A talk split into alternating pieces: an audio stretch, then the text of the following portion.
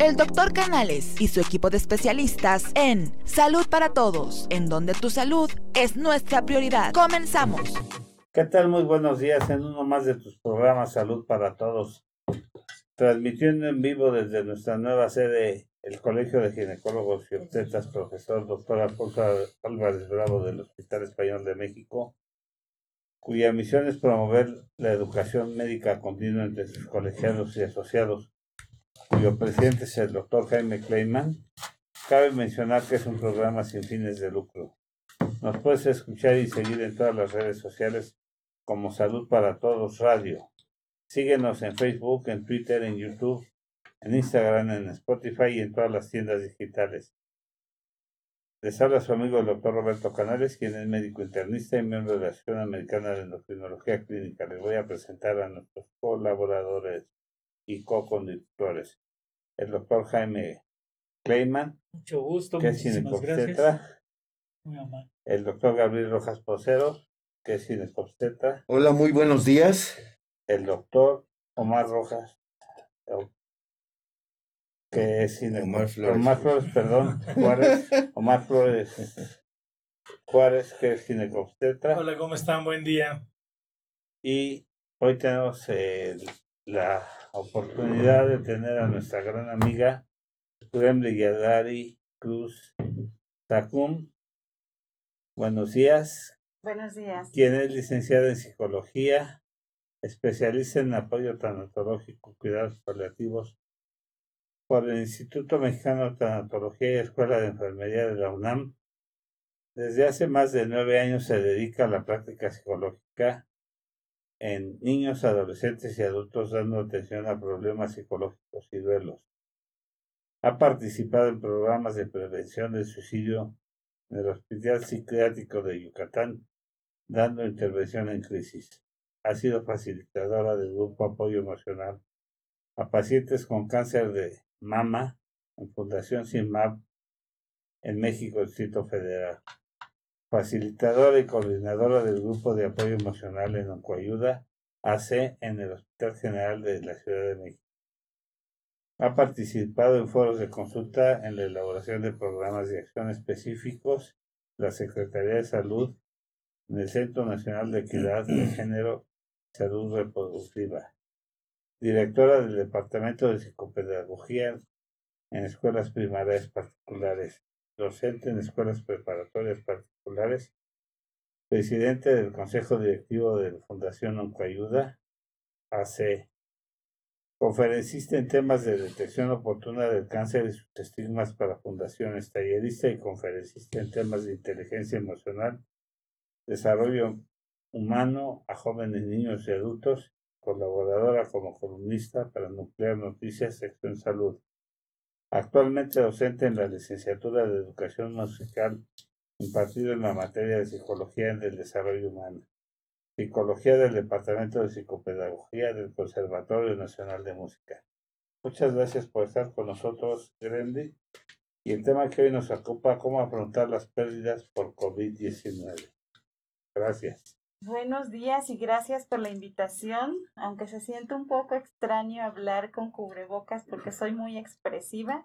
Este, creo que, bueno, son las medidas a las que nos vamos a adaptar y que también tienen que ver un poco con el tema, ¿no? Este, a lo mejor escuchamos hablar de, ya, ya escuchamos mucho de COVID, de coronavirus por todos lados, pero también eh, implica un proceso de adaptación al que, hemos, al que vamos a estar por un tiempo, ¿no? Entonces, hay cosas que junto con ello vienen y que siguen ocurriendo y que es necesario adaptarnos, como bien les decía a ellas, y que, y que justamente hoy espero que encontremos, les pueda proporcionar las herramientas para seguir este, con nuestro día a día.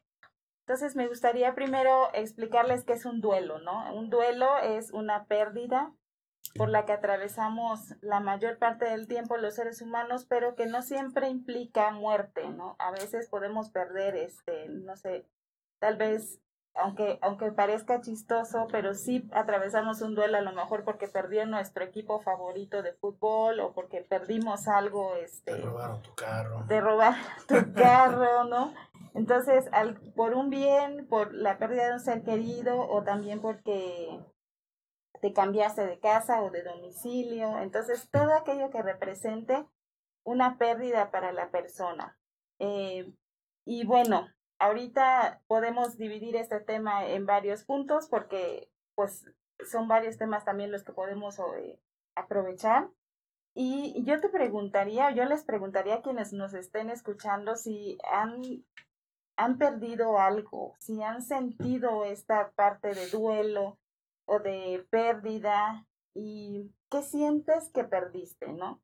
Porque muchas veces este, no nos damos cuenta, muchas veces eh, atravesamos por ello así nada más y se nos van acumulando. Entonces es cuando tenemos algo que se llama duelo eh, un, un duelo complicado, porque lo vamos acumulando, van sucediendo cosas que nosotros vamos atravesando a lo largo de la vida y que eh, no vamos trabajando. Lo ideal de un duelo siempre va a ser trabajarlo, hablarlo y transitarlo, o sea, transitar el dolor, atravesar por él. Muchas veces es preferible evitarlo.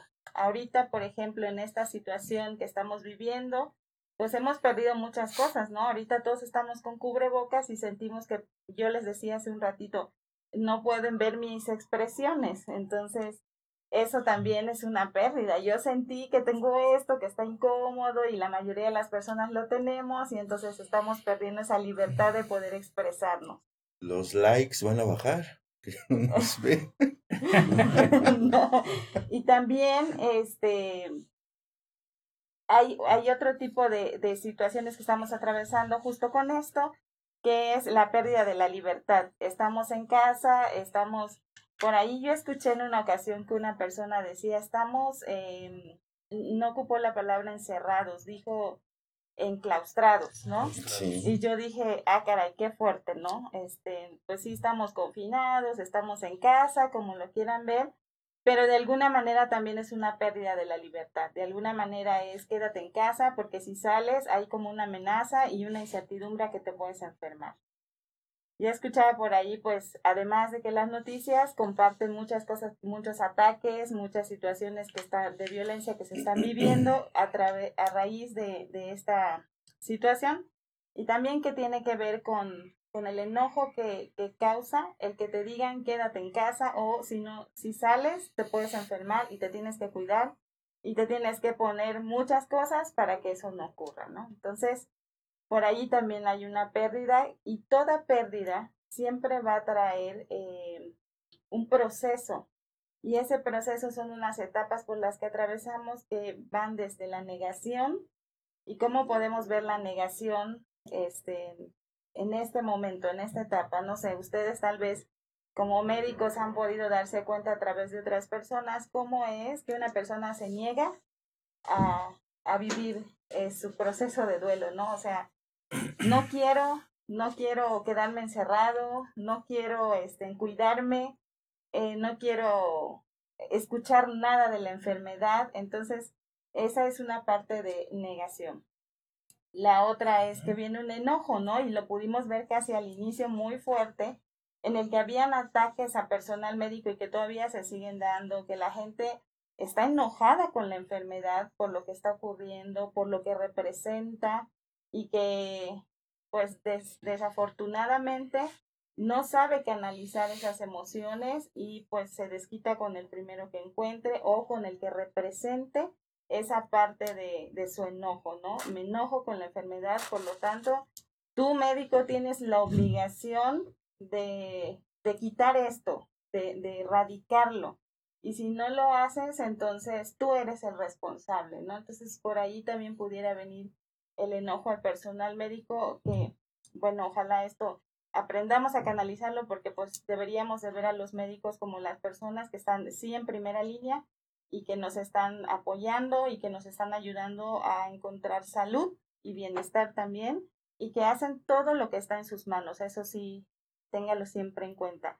Personal médico, enfermeras, este, todos los que todos los que están en los hospitales que tienen que dejar familia y que tienen que dejar este su propia estilo de vida para poder adaptarse a cosas nuevas y hacer su trabajo, ¿no? Entonces, bueno, el día de hoy pues me acompaña Roberto, que es mi esposo, y de primera mano nosotros vivimos esta parte también con los médicos, porque su hermano es médico internista, está en primera línea en COVID en Yucatán, y cuando nos dio la noticia, nosotros atravesamos por un duelo de, híjole, este, qué fuerte, ¿no? Pero eh, también sabemos que él está eh, tomando sus medidas y sus precauciones y que no está en, en tanto riesgo, ¿no? Pero cuando empezamos a escuchar la cuestión de los ataques, también como familia, este, era algo que nos preocupaba, ¿no? Y yo le decía a mi esposo, fíjense que, fíjate que cuando yo regrese al trabajo, este, me voy a poner la bata. Y me dio miedo utilizar la bata porque dije, no sé qué tan seguro sea. Para mi trabajo sí, pero para este, salir a la calle no sé, yo no me siento segura. Entonces son todas estas emociones que incluye eh, una etapa de duelo en este plano de la enfermedad. Y por otro plano, también hay, hay otro proceso que se vive como las personas que están perdiendo un ser querido por la enfermedad o por alguna, por este, por el, por el COVID o por alguna otra enfermedad que estén padeciendo, ¿no? Pero en estas circunstancias, pues ha cambiado. Ustedes, este, me gustaría, no sé, ustedes saben mejor que yo que los eh, enfermos ahorita están teniendo otro tipo de tratamiento cuando fallecen, ¿no? Se hace un proceso distinto. O sea, la familia eh, ya no puede tener contacto desde que el paciente ingresa, ya no puede verlo y esto es por las medidas en los hospitales. Y la otra es que si fallece, hay un sentimiento de no estuve con él, no lo pude acompañar, no lo vi en su última, este, en su último momento. Entonces, todos estos procesos de manera normal, cuando los podemos vivir, nos ayudan a llevar el duelo. Pero ahorita, como no lo pueden hacer, entonces hay una sensación de culpa y de que no me despedí. Y entonces, no sé si por ahí recuerdan una imagen muy polémica de una familia que entró a un hospital a reclamarle a los médicos porque se había muerto su familiar, ¿no? Entonces, allí podemos ver cómo los familiares están atravesando por esta etapa de enojo porque no pudieron estar cercanos a él y no pueden vivir ese proceso, ¿no? Entonces, en ese momento lo ideal era la contención. Doctor. Sí.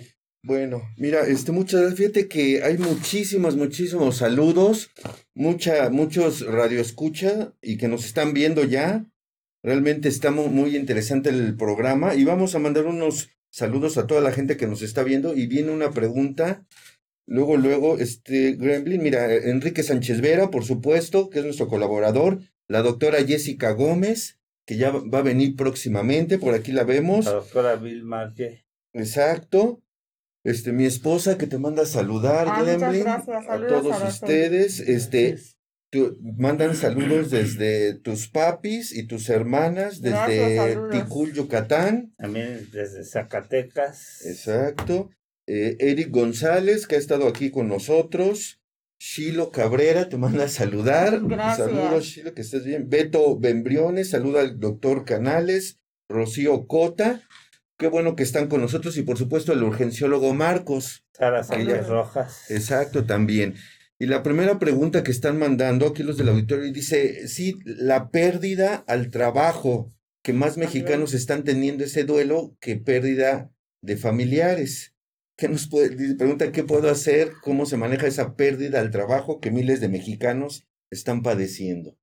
Sí, y como les decía, el duelo tiene muchas vertientes también que no solo tienen que ver con muerte, pero que cada uno vive su propio proceso, ¿no? En este caso la pregunta es dirigida hacia el trabajo. Y este, sí, muchos están atravesando por esa pérdida y pareciera que hay como una, eh, sobre todo refiriéndose al trabajo, hay una desesperanza, ¿no? El, el hecho de que ya no vas a tener oportunidades o que ya no vas a tener ese sustento con el que contabas y que vino de manera repentina. Entonces, ahora, ¿qué hago con ello? ¿Cómo le hago para manejarlo? Como decía, hay muchos, eh, muchas etapas por las que se atraviesan que a veces podemos no reconocer y una de la negación, la negociación, este, el enojo, la depresión y la aceptación son las etapas que atraviesa toda persona en duelo. Entonces, a lo mejor ya identificaste algunas o estás atravesando por algunas y cada una se tiene que vivir, porque eso te va a permitir el que tú puedas replantearte más adelante, llegar a la aceptación y poder decir, ok, me quedé sin trabajo, pero no me quedé sin las oportunidades o las habilidades con las que yo cuento de manera personal para poder salir adelante en otras oportunidades de trabajo. Justo ahorita veníamos en el Uber y escuchaba a una persona que se quedó también sin trabajo, ¿no? Que como bien dicen es el común. Entonces él decía, bueno, ahora me tuve que adaptar a ser chofer de Uber y este y aquí estoy, ¿no? Mientras mi esposa también está en su trabajo. Tal vez antes se dedicaba a él a otra cosa y que y que ahora este pues tuvo que hacer un cambio. yo, creo, yo creo que hay un cambio radical en el mundo, ¿no? En todos los aspectos, porque el hecho de que modificaron nuestro ritmo de vida, modificaron nuestro ritmo de vida, pero buen día. Independientemente a todo, el, el hecho de que, bueno, que ahora estés trabajando en home office, que estés haciendo en tu casa el trabajo, que no salgas a la calle, pero la verdad yo estoy viendo un México desesperado, porque ahorita de ciudad, de ciudad, satélite para acá me dice 40 minutos, mucha gente ya está saliendo, cuando hay un pico pandémico ahorita muy fuerte, que es lo que están viendo. De los más fuertes. De los más fuertes. Simplemente ayer fue el día que más muertos ha habido registrado realmente. Pero el hecho de que te quiten tu trabajo en el aspecto de ir a la oficina o la rutina que tú llevabas de vida o llevar a los niños a la escuela, ahora los niños van a tomar, creo que la nueva disposición va a ser 15 días en casa, 15 días en escuela, para poder rotar salones. Es una modificación, estamos perdiendo nuestro ritmo y estilo de vida, que al final de cuentas eso ha caído a toda la gente en una depresión y una angustia muy fuerte.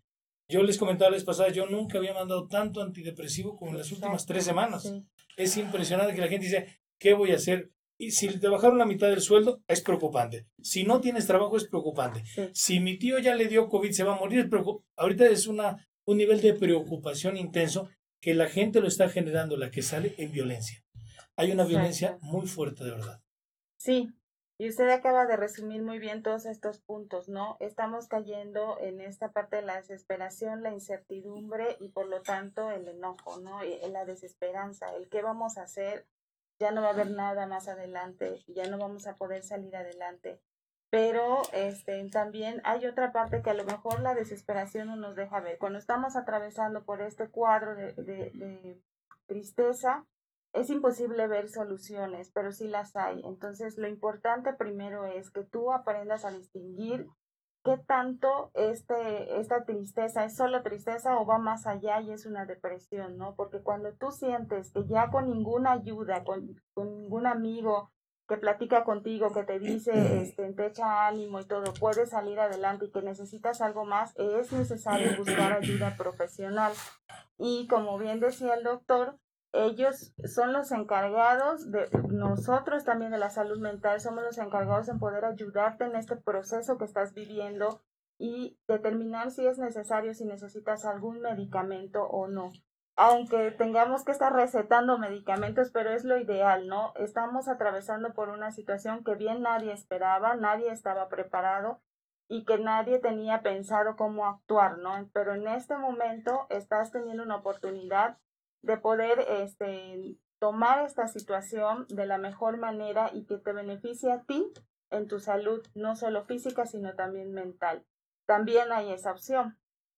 Y que a lo mejor, yo no te puedo decir, sí, todo va a estar mejor más adelante, sonríele a la vida, que no sé qué, porque eso a veces no, no da ganas de hacerlo, no tienes ganas de hacerlo cuando hay tantas cosas pendientes y problemas alrededor y que dices, bueno, me siento mal y eso también es una oportunidad, déjate sentir, yo, si vas a llorar, llora, si necesitas compañía de alguien, pídela, este, o sea, compañía en el sentido de que, ok, si no podemos estar físicamente, encuentra los medios para acercarte a alguien, eso es súper importante, no te quedes solo con lo que estás viviendo y trata siempre de, pedir apoyo y ayuda por los medios que te, que te sean posibles, porque sí, todos nos estamos adaptando a esta nueva situación. Claro, y yo creo que es muy importante establecer cuál es la frontera y el límite entre algo que, pues, lo, que acabas de decir, ¿no, Gremlin?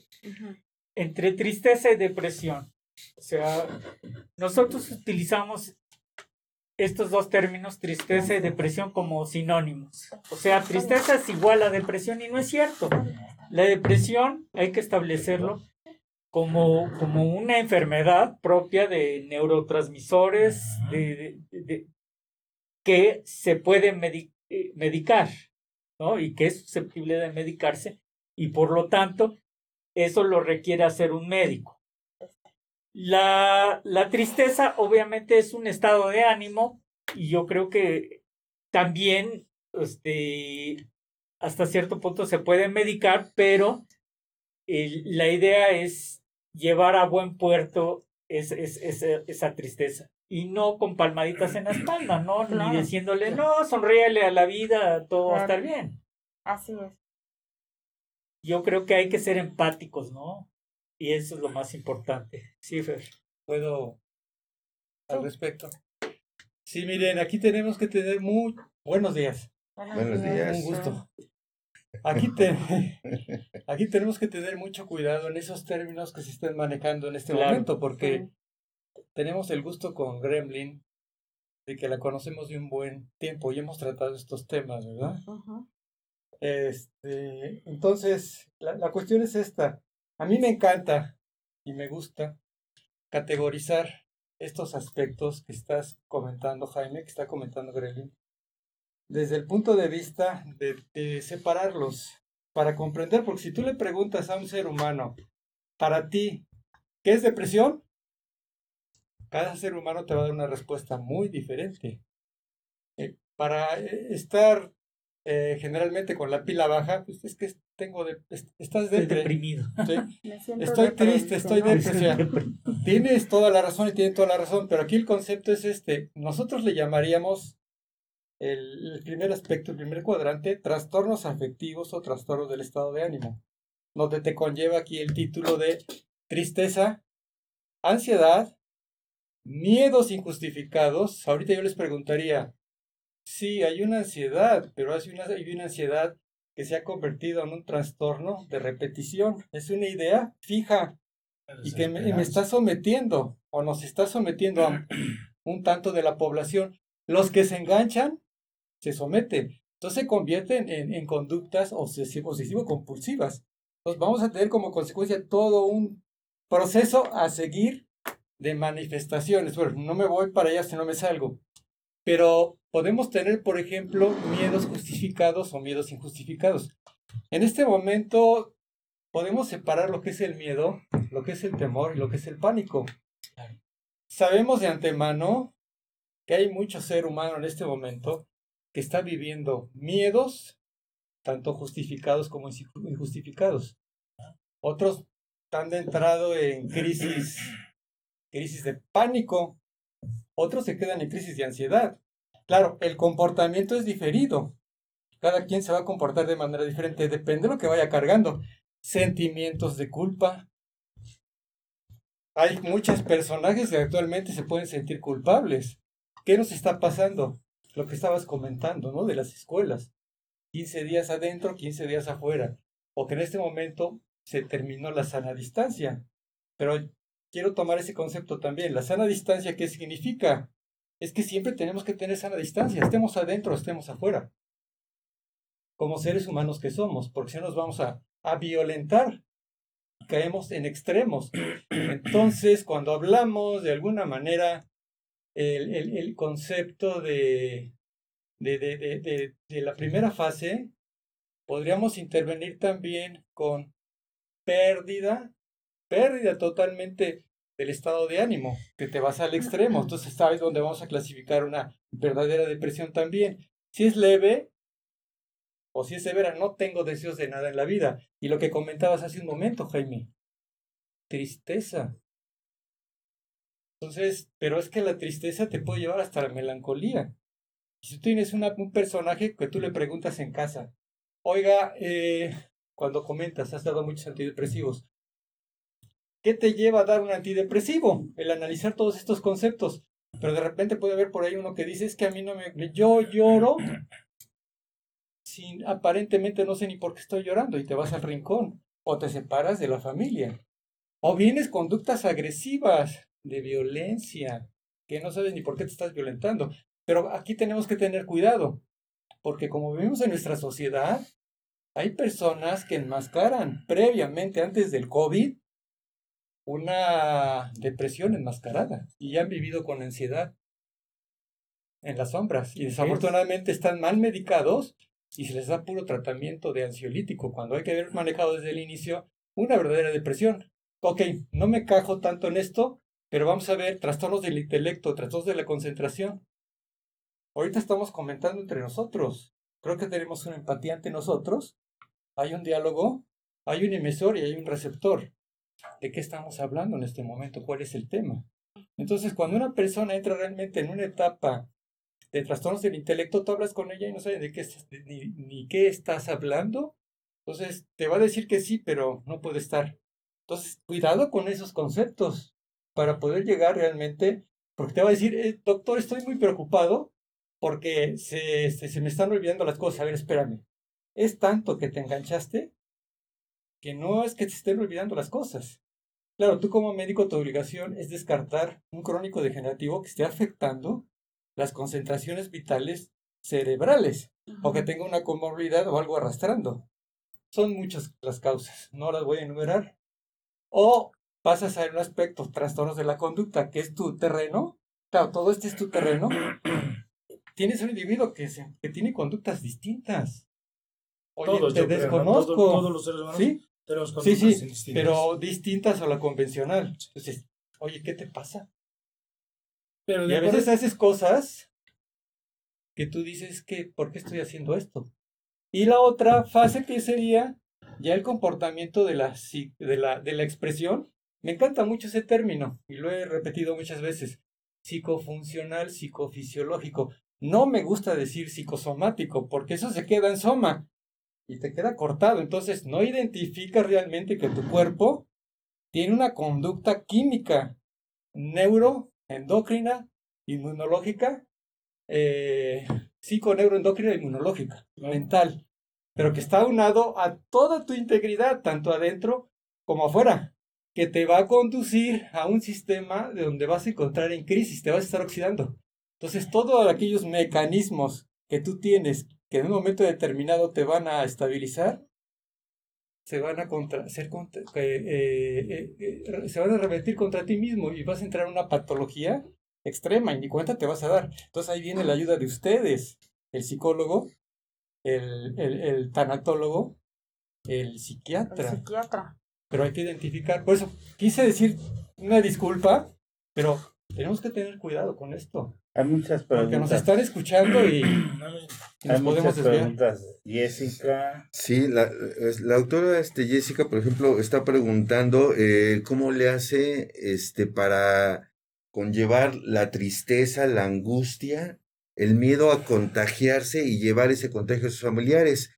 Que justo otras personas que no son personal sanitario, dice, tengo miedo de salir al mercado y contagiar a mis familiares. Entonces es finalmente la misma pregunta, ¿no?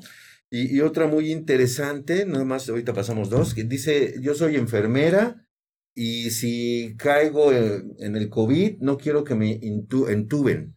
¿Hay un documento que puedo firmar para que no suceda eso? Son esas dos cuestiones, ¿no? Ahorita vemos las demás.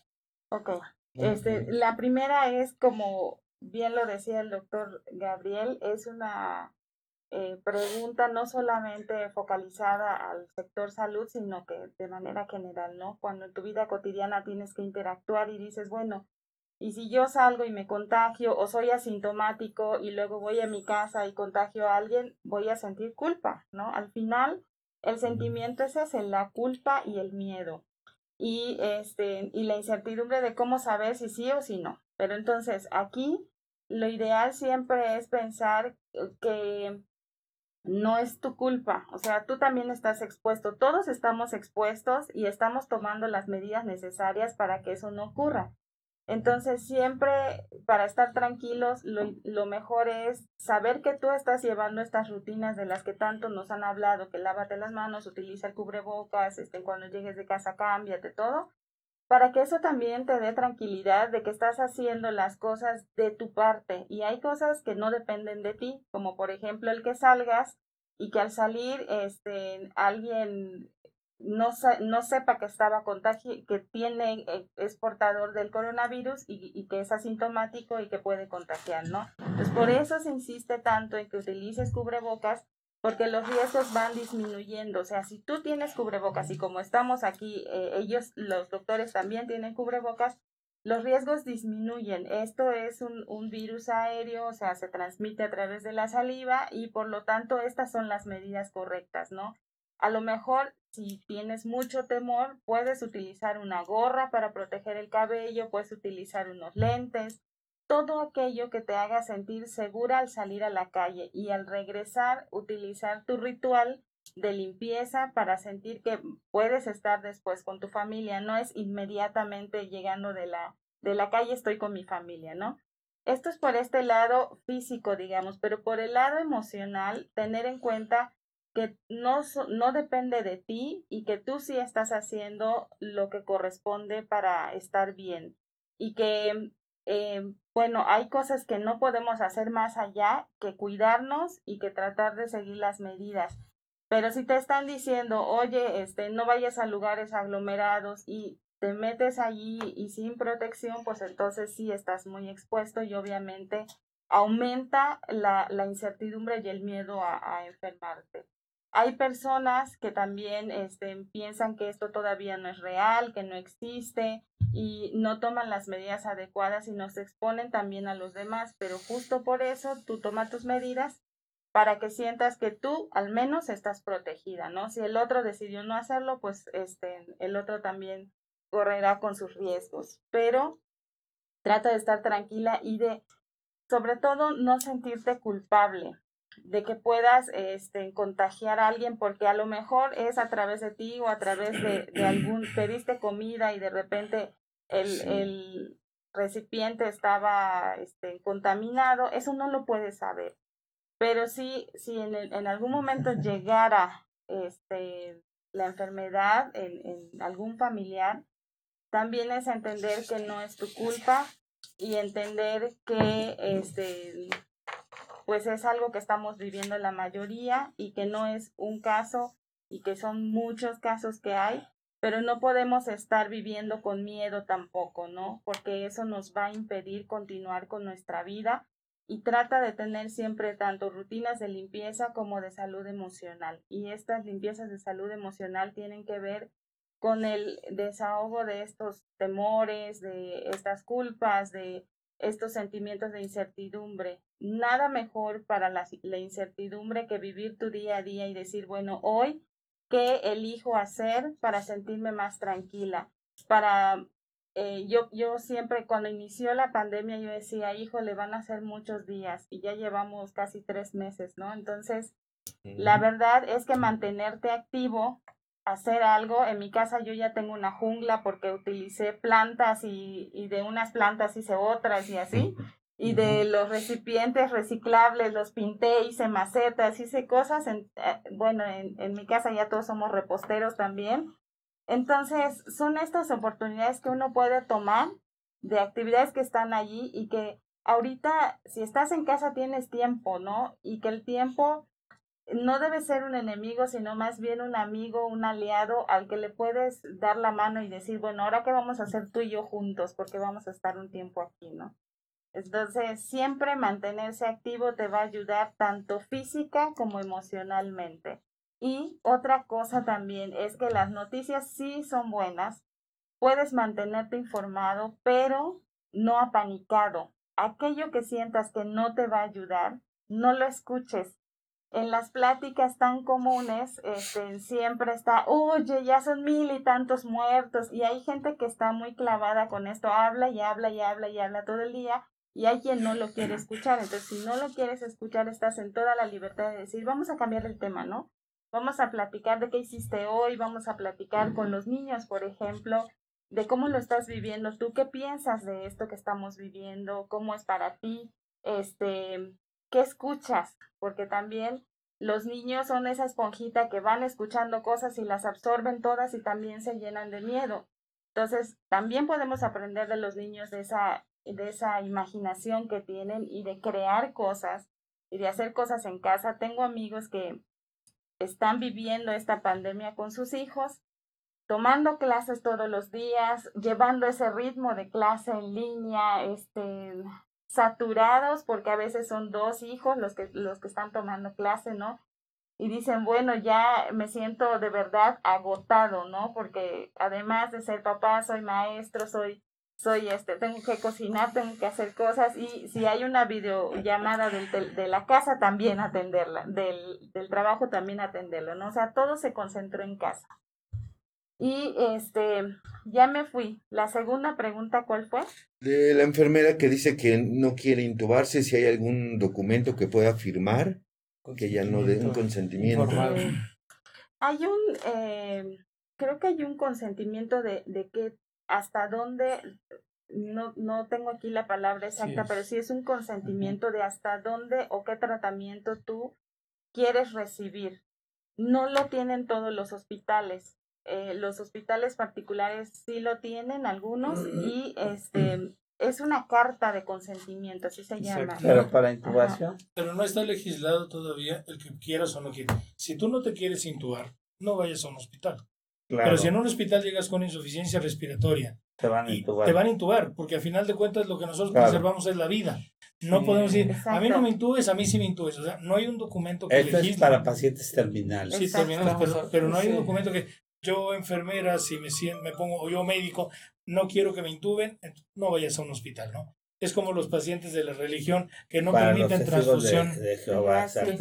pero si estás en una etapa, en un sangrado, en una cirugía, te van a Es que este término se utiliza en pacientes terminales, terminales, de cuidados paliativos, legalmente establecido. Pero aquí está diferido. Ahí sí está permitido. El concepto está, permitido, está diferido en este momento. que, ya, que ya no quieren. pero paciente con insuficiencia respiratoria por un COVID, lo van a acabar intubando. Sí. No hay un documento que diga. Bueno, es que no necesariamente, depende de cómo llegue la regla y de dónde llegue. Y depende, bueno, del médico, pero estamos hablando de legalidad. Estamos hablando de legalidad. legal. Sí. Bueno, en el caso es obligación del médico intubar. Exacto. Y ya en tu moral como médico ya te dirás, pues si no lo intubo, no, pero, pero estamos hablando de términos legales. Término distinto, una cosa Hay una pregunta muy interesante. Dice que que lleva con su esposo 15 años y descubrió que tiene un amante, ¿no? Sí, que, tiene siente mucho coraje con ella, con él y que no sabe qué hacer, porque no lo puede correr por los hijos. ¿Qué, qué hace? O sea, a causa del, del COVID se descubren también cosas, ¿no? La Yo convivencia el, COVID está, el COVID destapó muchas cosas. yo siempre he dicho, no. La convivencia diaria. Eso no lo puedo correr, no me puedo ir, no. Yo creo que nadie debe de permitir lo que no tiene que aguantar. ¿Sí me explico? Si ella tiene que poner una solución en su vida, pues la va a tener que poner o hablar con él. Se descubrió por alguna causa como se pudo haber descubierto por muchísimas, pero yo creo que ahí es la decisión de ella, ¿no? O sea, no puedes vivir con quien no quieres vivir y no puedes soportar lo que no tengas que soportar. Claro. Sánchez Vera lleva ocho matrimonios. Sí, es, es, nuestro claro, Pero es una decisión difícil. Ella está atravesando por este sentimiento, ¿no? Ahorita para ella es difícil descubrir esto en esta etapa de su matrimonio. Y entonces, eh, tal vez la pregunta viene porque no está siendo fácil el decir, ah, bueno, ahora estoy con él y qué decisión tomo, ¿no? Primero, por los años y segundo, por los hijos, que esto es muy común este, a veces se dice, no, por los hijos no me voy a divorciar. Sin embargo, gran error. Es lo que decía Miguel Ángel el otro día, sí. O sea, ese tipo de sacrificios eh, pasó a la historia. Hasta que mis hijos se vayan, me voy a divorciar y todo tu vida a ser infeliz. Tienes que pensar en ti, en tu integridad, en tu autoestima, quererte mucho para decir, ok, puedo y estoy dispuesta a vivir con esto o me merezco vivir con esto porque en realidad es una situación por la que tú no tendrías que atravesar, ¿no? Y hasta dónde te permites que, tu autoestima sea dañada. Entonces, por lo tanto... Cuestiono yo también por la pregunta. Por lo tanto, una parte de respeto hacia ti sería tomar una decisión que sea lo más adecuada en cuanto a tu amor propio y para ti, ¿no? Sin importar si los hijos, y los años, y el estatus. Entonces, siempre lo mejor para ti, porque si decides quedarte también va a ser una decisión fuerte a la que vas a tener que decir, ok, me olvido de esto que estamos viviendo. O aceptar. Lo acepto y Sí, lo continúo. perdono y es continúo, vamos. No puedo estar a cada rato en cada una de nuestras pláticas, es que tú me fuiste infiel, es que tú me dijiste. Entonces, si vas a aceptar, es aceptarlo y Yo creo que es una decisión que sí. Perdón. Este, Ah, sí, sí, bueno. oigan, pues muchas gracias. Hay muchísimas preguntas, mucho auditorio. Están subiendo el rating en este momento. Pues nada más para invitarlos. La próxima semana va a estar con nosotros el doctor Jorge Mijares, médico ortopedista de aquí del Hospital Español. El tema va a ser a, a- artro- artrodos, no, es, no, va a ser osteoartritis y osteoartrosis. En general, va a estar aquí con nosotros pues para que vayan mandando sus preguntas.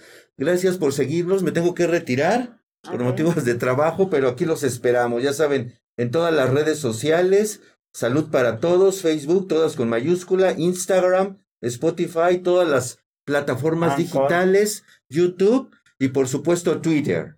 Gracias. Gracias, eh, adelante. Buen día. Hasta luego, doctor. Dice Jessica, A ver. Dice, pues miedo ¿Sí? a que el marido la contagie. Eh, el amante en esta época Bueno, de no COVID es ¿eh? como a estar en la así. ruleta rusa. Eh, ¿Eso es una pregunta o es un o Hay- sea, comentario? hay es una pregunta. eh, Sí, un comentario, ¿no? También nos está viendo desde Houston, Chris Austin. Muñoz está viendo el video. Eh, saludos, Chris. Fue mi alumna en la universidad y nos está viendo desde Houston. Manda saludos aquí al panel. Gracias. Gracias. Gracias, gracias. Y pues es que hay muchas preguntas, pero muchas de, de la pérdida del empleo, que qué hacen. Hay una pregunta que hace Fernanda, me llama mucho la atención. Dice, siente mucho, eh, no se pudo despedir de su familiar, no lo vio en su última etapa de vida. Y yo creo que como mucha gente a lo mejor le, encontraron, le entregaron unas cenizas o simplemente dijeron, el cuerpo se va a llevar a tal, a tal crematorio porque no están teniendo contacto y solamente pasa una persona, la más allegada. Exacto.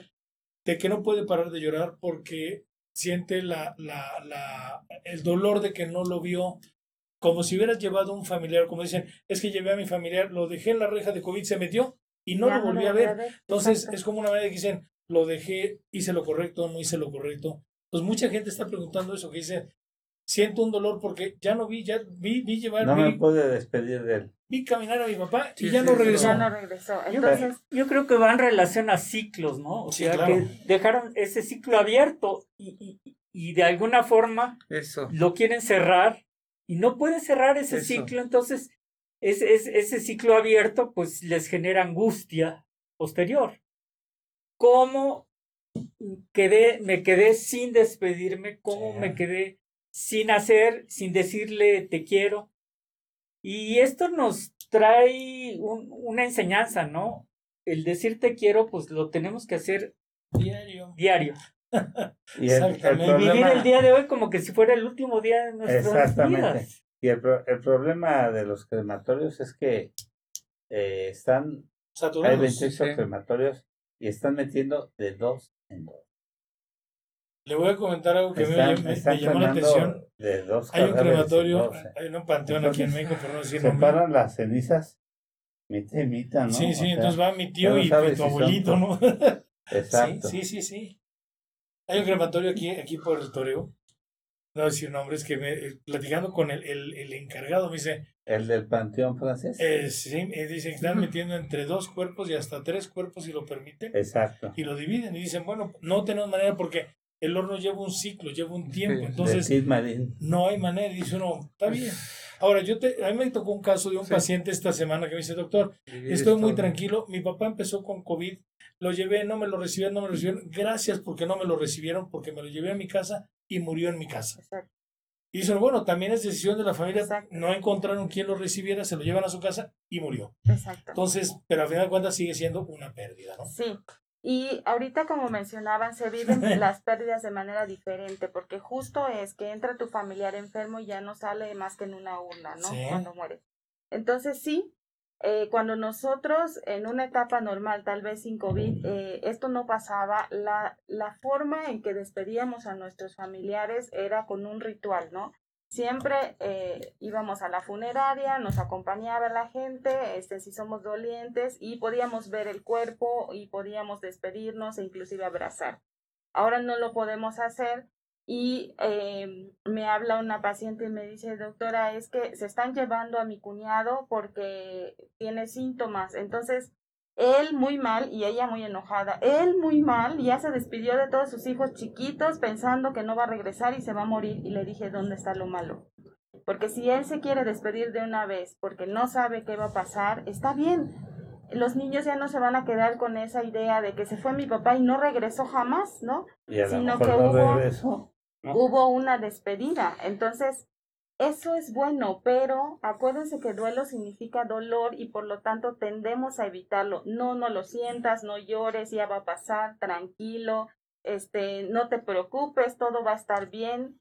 Y no sé, pero a mí la mayoría de mis pacientes me ha compartido que les digan todo va a estar bien cuando no están las cosas bien, no es una opción. O sea, a mí no me gusta que me digan todo va a estar bien cuando estoy llorando la pérdida de una persona a la que amo con toda la vida y que efectivamente me duele, ¿no? Entonces, decirme que todo está bien, pues como los pacientes que les dicen, este, échale ganas, ¿no? Pues ¿dónde? ¿Dónde lo agarro? En este momento ¿dónde se no. Compran? Sí, en este momento no. ¿Cómo se toman? Entonces, efectivamente es ir, permitirle a la persona eh, la despedida. Sí se puede. Porque a pesar de que el papá se fue y regresó en cenizas, pues no fue solo ese momento que viviste con tu papá, sino que hay otros momentos a lo largo de su vida que te permitieron disfrutarlo y estar con él, ¿no? O sea, no fue solamente él se fue, ya no lo volví a ver. Hay, fue, eh, tu papá tuvo todo un camino que tú viviste con él y que eso forma parte de su legado y sus recuerdos. Y que también, si bien no te pudiste despedir personalmente con él, tal vez lo puedes recibir, hacerle un altar en tu casa, hacerle un homenaje, hacerle algo que te haga sentir esa despedida, ¿no? Ponerle un rincón en tu casa que tú puedas decir, aquí es el lugar especial para él donde lo voy a recordar. Y aparte aceptar, perdón, aceptar lo que estamos viviendo, porque ahora eso de los velorios virtuales, ponen la caja y desde aquí yo estoy saludando a mi papá y de, o sea, aceptar lo que estás viviendo, ¿no? Porque en los velatorios no te permiten, bueno, si fuera de COVID no, lo van a velar. Exacto. Pero ahorita cualquier velatorio está diciendo no más de ocho personas por sala. Exacto. Y, si son diez hijos, quince nietos, 36, que es, es, el matriarcado, pues imagínate, hay que verlo en la tele. Entonces, es aceptar lo que nos estamos poniendo en vida, ¿no? Ahorita. Y también eso, el, el que no te permitan acompañamiento para el dolor, el doliente necesita ese acompañamiento. Más. Y el transitar del duelo es menos doloroso cuando tienes a tus amigos que te pueden dar un abrazo, pero ahorita no se puede. Entonces hay que encontrar esas maneras, como bien nos estamos adaptando a todo, en las que tú puedas sentir esa compañía y ese acompañamiento en ese momento de tu vida, que a lo mejor no va a ser como antes, pero sí que puede ser una resignificación y una forma nueva de acompañarte y que no te quedes solo. A lo mejor necesitas escuchar a una amiga, eh, pídele que te hable por teléfono o recibe esas llamadas que, que te van a hacer seguramente por, porque se enteraron y para acompañarte.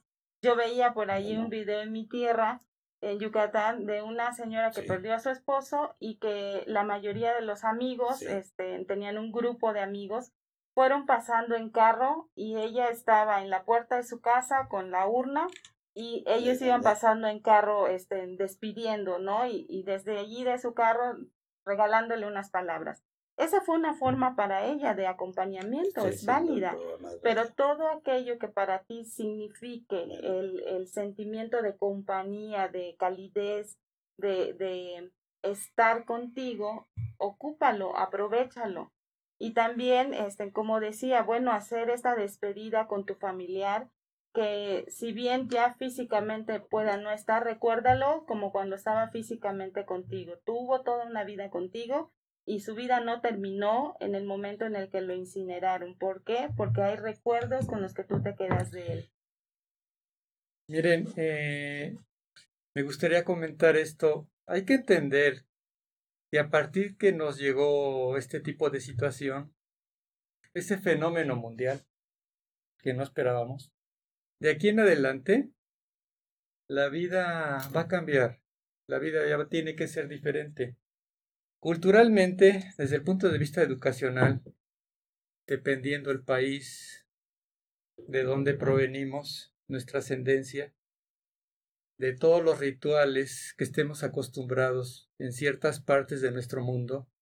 México es un país en donde generalmente no se, no se aceptan mucho los cambios, ni mucho menos las pérdidas. Entonces tenemos que conceptualizar, al menos desde mi cuestión mi punto de vista, sería este, que la vida todo el tiempo son pérdidas, pero también son ganancias. Entonces, en este caso, cuando estamos hablando de la distancia, también nos atrevemos a hablar de la deshumanización, pero hay que entender, siempre hemos practicado como pueblo, en base a nuestra educación, la distancia y la deshumanización. O sea, yo no le veo un tanto de diferencia. El hecho que estemos viviendo una situación conmovedora que esté agitando a todo, eh, a todo el mundo y mucho más a nuestra nuestras costumbres como mexicanos, como vemos la vida, hay que entender desde que llegamos al mundo, no llegamos para quedarnos, llegamos para irnos. Y si llegamos a este mundo, Gremlin, eh, compañeros, llegamos a evolucionar, a ser, ser mejor seres humanos. Entonces todo el tiempo tenemos que estar practicando el acompañamiento y no esperar que ese acompañamiento se presente en un deceso. Ahorita que comentaban en tu casa, ¿no? Ve lo favorable y gracias a la vida que te está dando la oportunidad, claro, en una situación no tan agradable, pero te está abriendo la puerta, te está dando otro tipo de valores para que los retomes, tienes que reinventarte, a ver, ¿en qué estaba fallando? ¿En dónde me faltaba la comunicación con mis propios y seres queridos? Y hay que entender que la vida siempre es acompañamiento y es comunicación y es lo que vaya con tu mente, lo que vaya por tu boca y las acciones que tú realices deben de estar conectadas.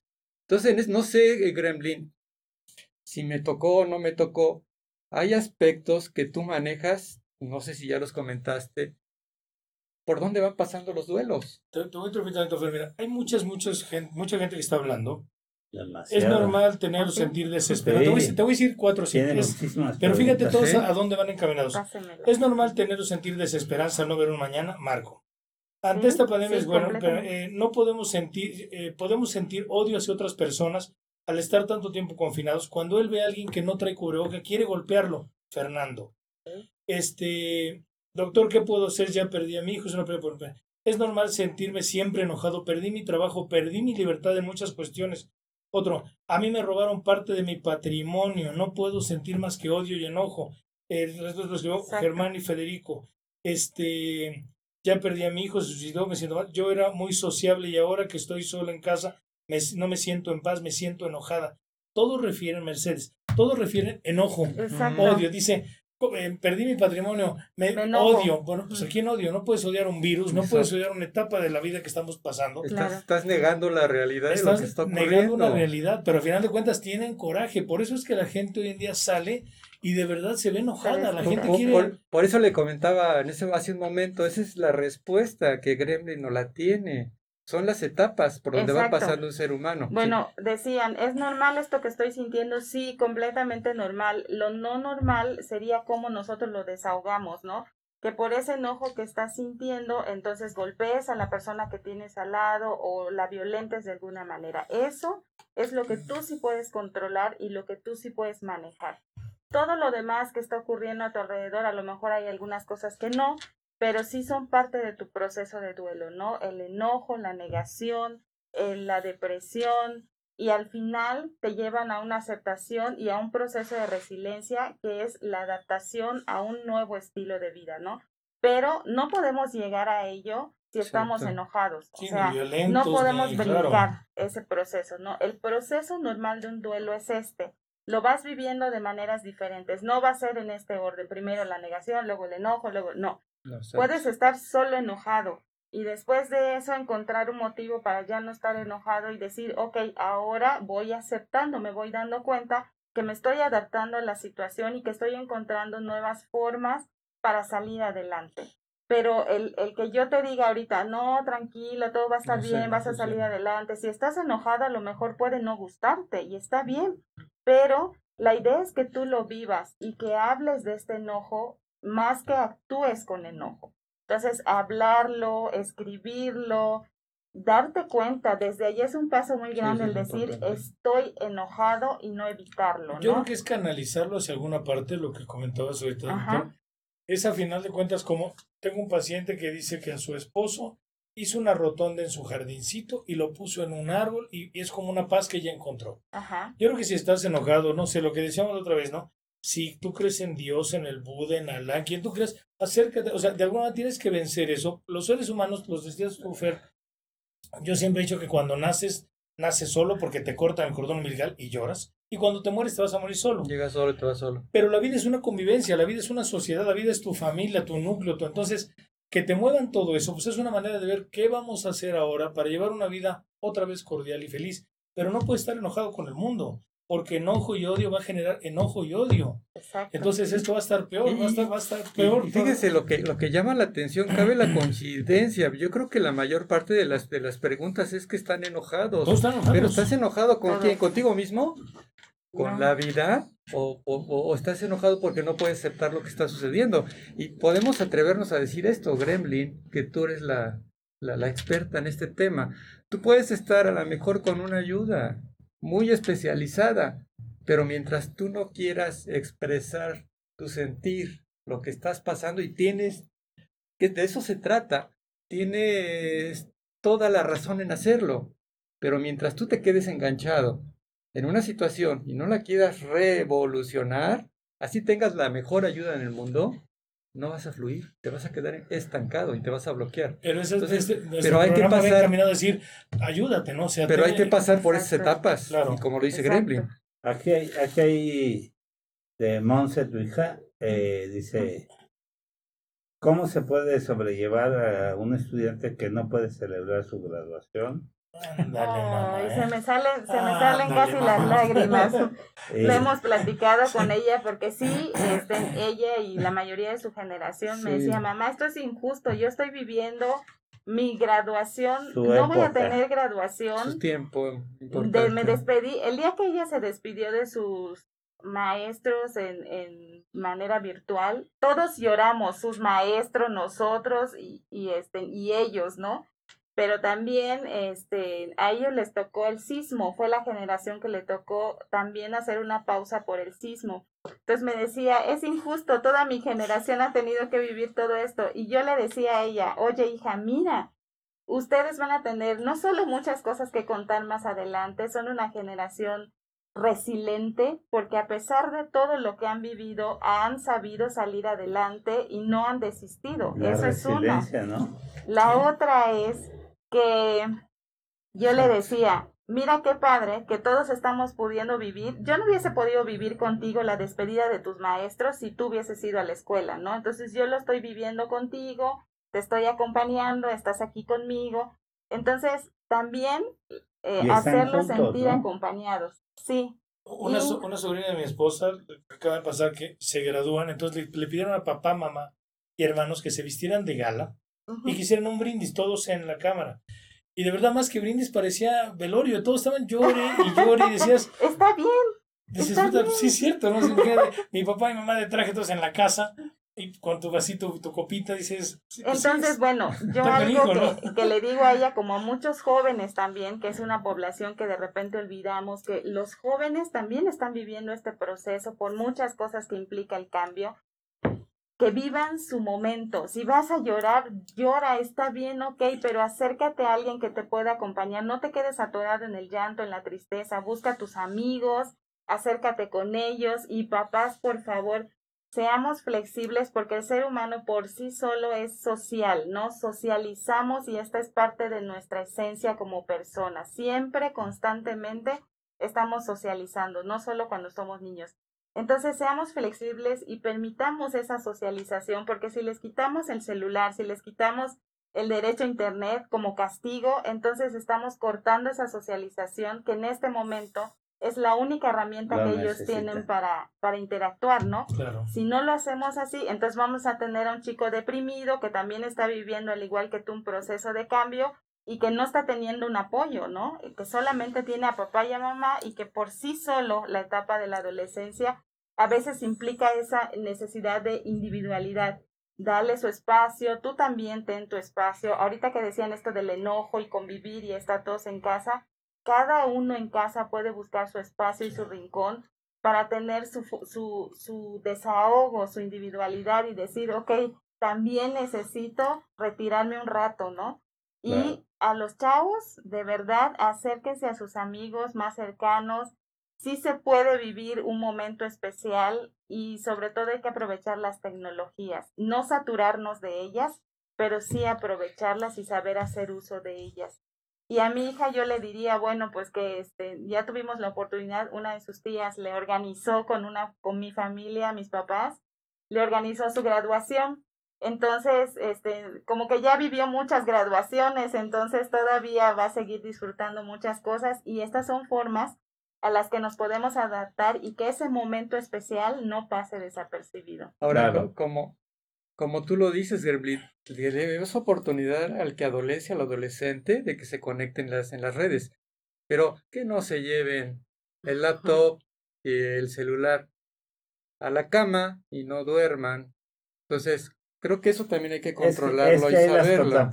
Que hagan buen uso. el ciclo se ahorita los chavos ha cambiado. Sí, el ciclo cambia. Toda la noche están y se despiertan. Porque si no duermes, va a haber más agresión como consecuencia. Nuestro amigo, el urgenciólogo Marco, este dice una cosa muy cierta, ¿no? Este, hemos, eh, esto. nos tiene que hacer valorar las cosas que tenemos y hacer que seamos una mejor cultura, ¿no? Exacto. Y que nuestra resiliencia mejore para que seamos unas mejores personas y que pues, seamos más solidarios con las gentes que padecen o padecemos depresión, ansiedad y que como mexicanos ojalá y con todo lo que estamos padeciendo, con el gobierno que estamos padeciendo, seamos más unidos, mejores mexicanos, pero pues todo empieza en nosotros y todo, depende de nosotros. y, sobre todo, entender que tampoco tenemos que vivir en una zona de confort, que me arreglen la vida a los demás. Claro. Cuidado. Dejar de ser dependientes tanto. La codependencia y dependencia. que estábamos muy mal acostumbrados a que todo queríamos que el gobierno nos lo eh, nos dieran subsidios para todo. Y esto es un daño que, que fue un paternalismo gubernamental muy malo, ¿no? Y, y otra cosa, este, nada más, Jessica Gómez, nuestra amiga que, que fue presidenta aquí del colegio, ¿no? Dice, ¿qué hacer cuando no hay nada más reconfortable que un abrazo y no poderlo dar?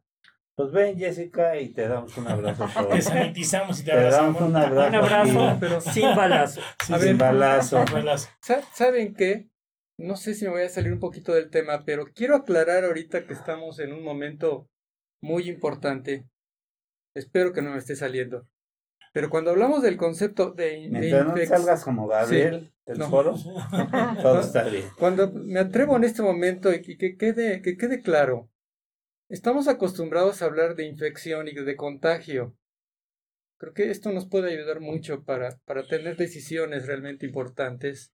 Entonces, estamos tan confundidos, porque si tú le preguntas a un ser humano, ¿para ti qué es la infección?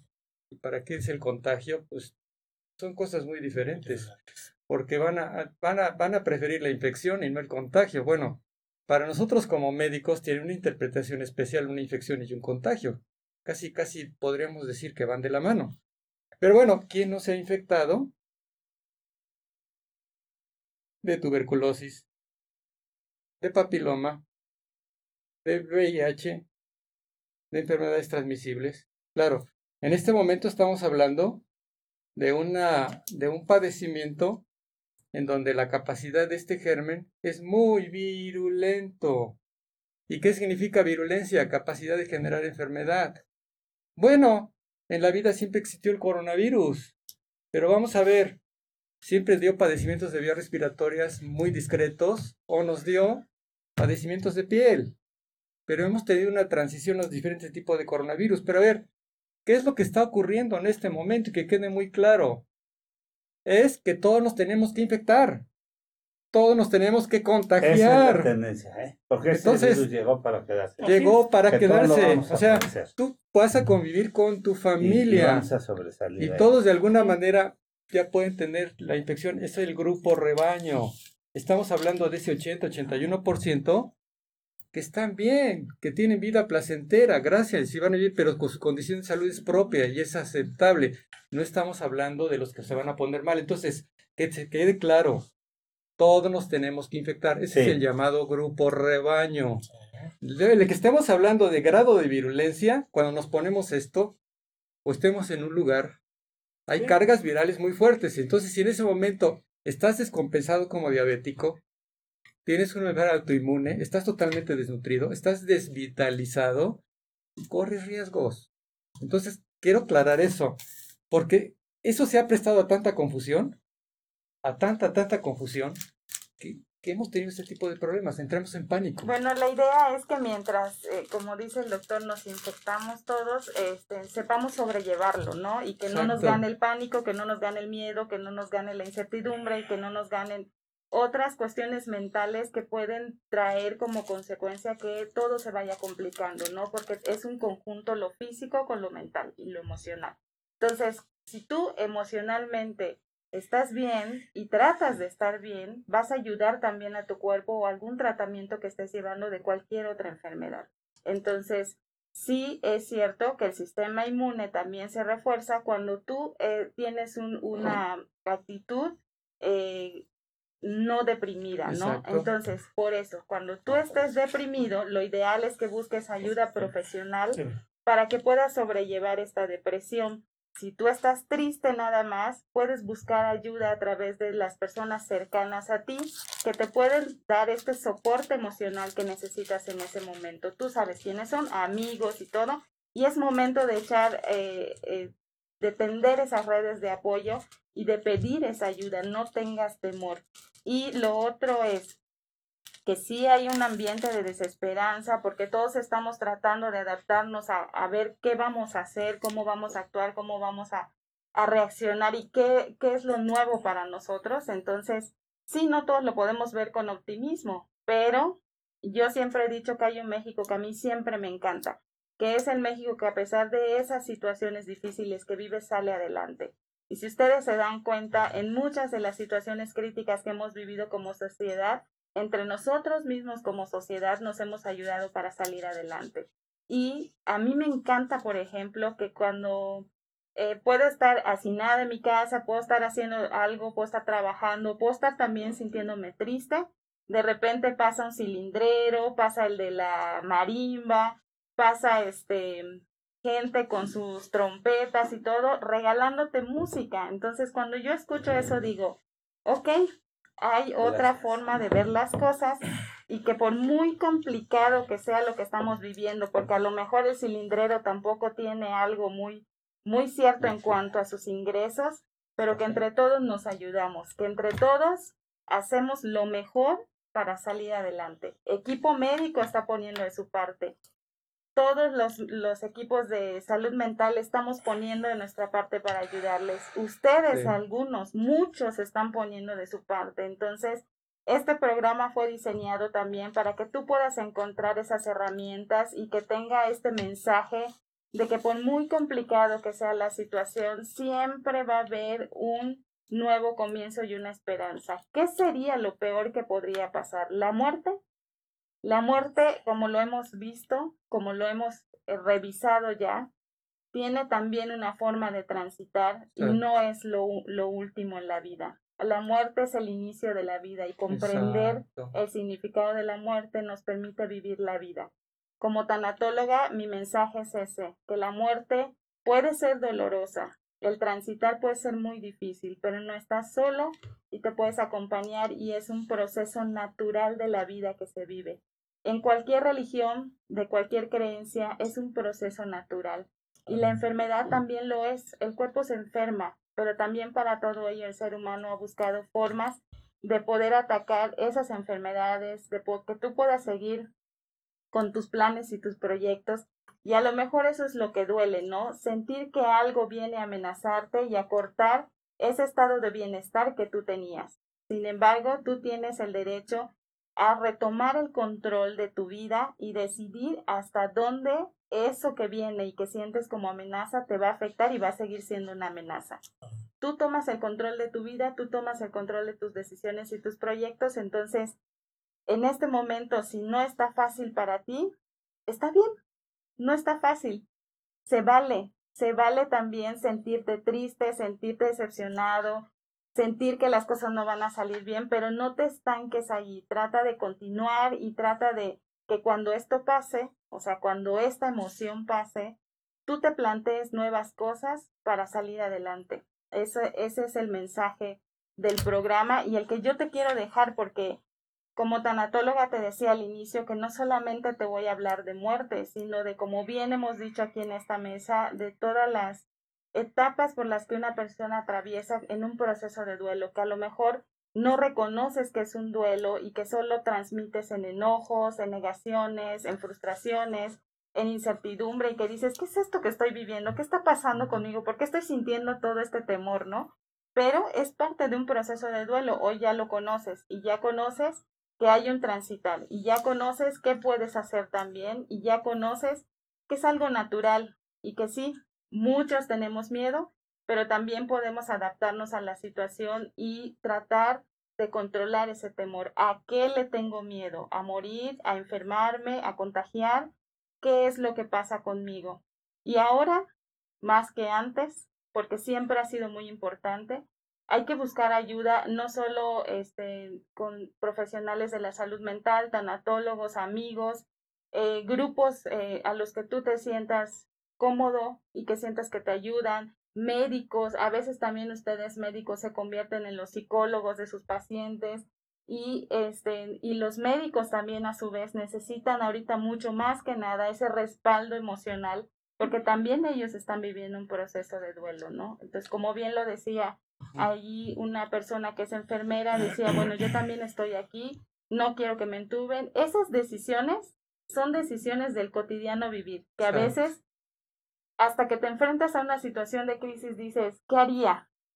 Y qué bueno que te lo estás planteando, porque es una elección tuya de cómo vivir un tratamiento, pero también tienes la elección de dejarte ayudar por un equipo médico que para eso se prepara. No, te, voy a permitir por una pregunta que hay. Dice una persona que odia y aborrece al médico que atendió a su hermano porque lo dejó morir. Entonces que tiene un odio hacia la bata blanca.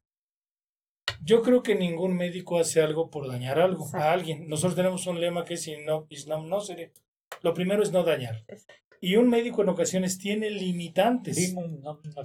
Pues no, no, no sé. Tiene limitantes en el aspecto, si tú vas a un hospital donde no tienen ventilador y el paciente requiere ventilador, tienes que trasladar al paciente. No es porque no te lo quiso atender, simplemente los médicos en ocasiones tienen sus limitantes y también en sus áreas.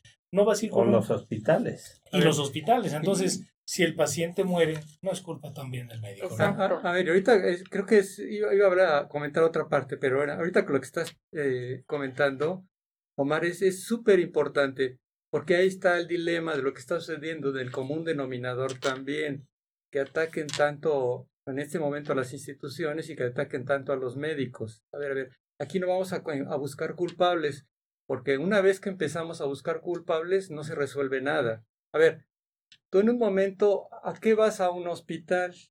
A que te ayuden. Entonces, este personaje, con todo el respeto que se merece, no sé cómo se puede llamar, esta persona acudió con su familiar al hospital. Porque no acudió porque no tuviera nada. Acudió porque ya estaba presentando un cuadro. Pero hay que entender que se van a acercar a una ayuda pero en ese momento te van a decir al final, es que yo llegó mi paciente bien o mi familiar llegó bien, pero aquí lo mataron. pero no, llegó porque tenía algún problema.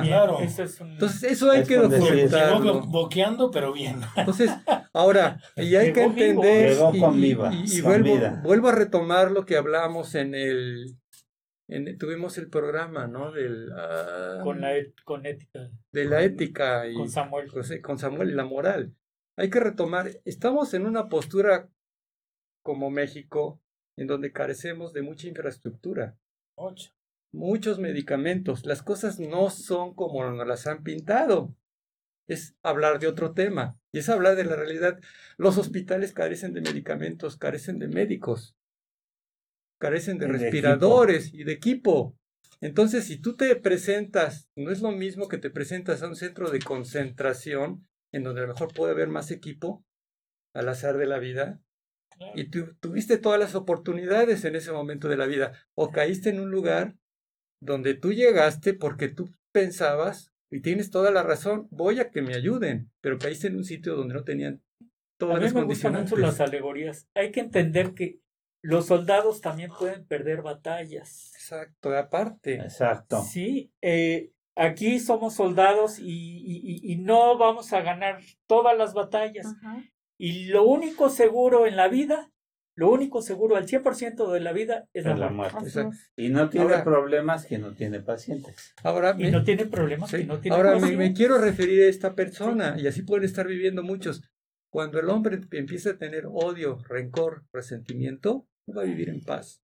Se va a automutilar, se va a autodestruir, va a perder su amor propio. ¿O qué nos dices? Decía, mi padre, es más fácil no haber nacido que dejar de morir.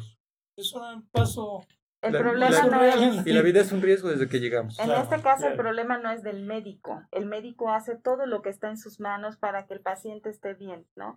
Aquí el, el, problema es del doliente, que dentro de ese proceso de duelo entra en un enojo y al que, al que ve como el responsable es al médico, ¿no? Porque tú tenías que hacer todo para, para salvarlo. Y efectivamente lo hizo. Sin embargo, allí el doliente es quien tiene que aceptar ese proceso de muerte como algo natural de su ser querido, como algo que le puede ocurrir a él y a cualquiera, ¿no? Que es este el, el, estás vivo y cuando naces sabes que al final lo más cierto de tu vida va a ser la muerte, ¿no? Entonces aceptarla es doloroso, sí, pero no hay que buscar culpables. La mayoría de las veces dentro de este dolor que estamos viviendo lo hacemos, negamos y culpamos.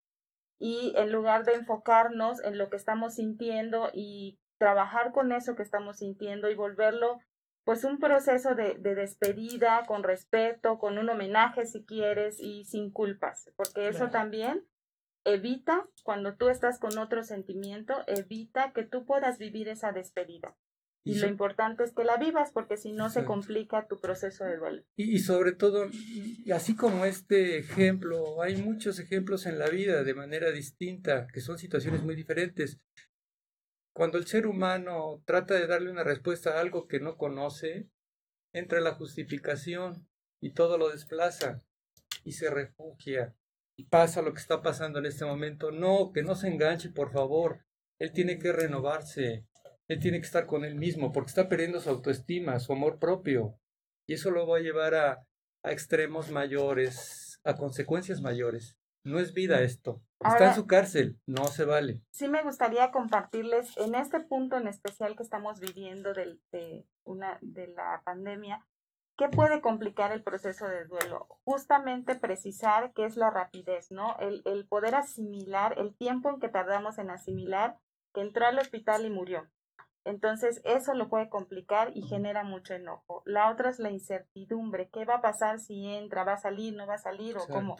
Eh, la impotencia, no poder estar con él, no poder acompañarlo, porque estamos acostumbrados que si se va al hospital vamos con él, ¿no? Que si va al médico vamos con él y que lo estamos cuidando, pero en este momento eso no se puede hacer y eso puede complicar el proceso de duelo porque hay una sensación de que no estás acompañando, pero sí lo estás haciendo.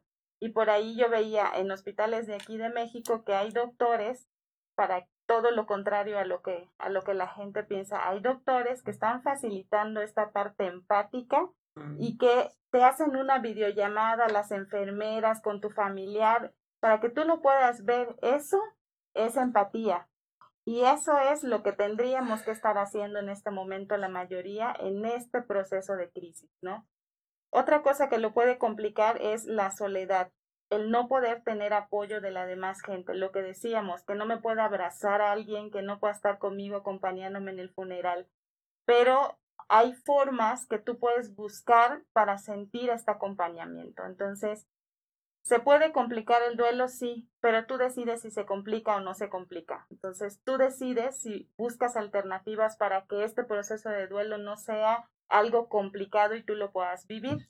Pero hago mucho hincapié en que la mayoría, sin importar la profesión que tengamos, sin importar a lo que nos dediquemos, deberíamos de ser más empáticos y entender la postura del otro y tratar de salir adelante juntos.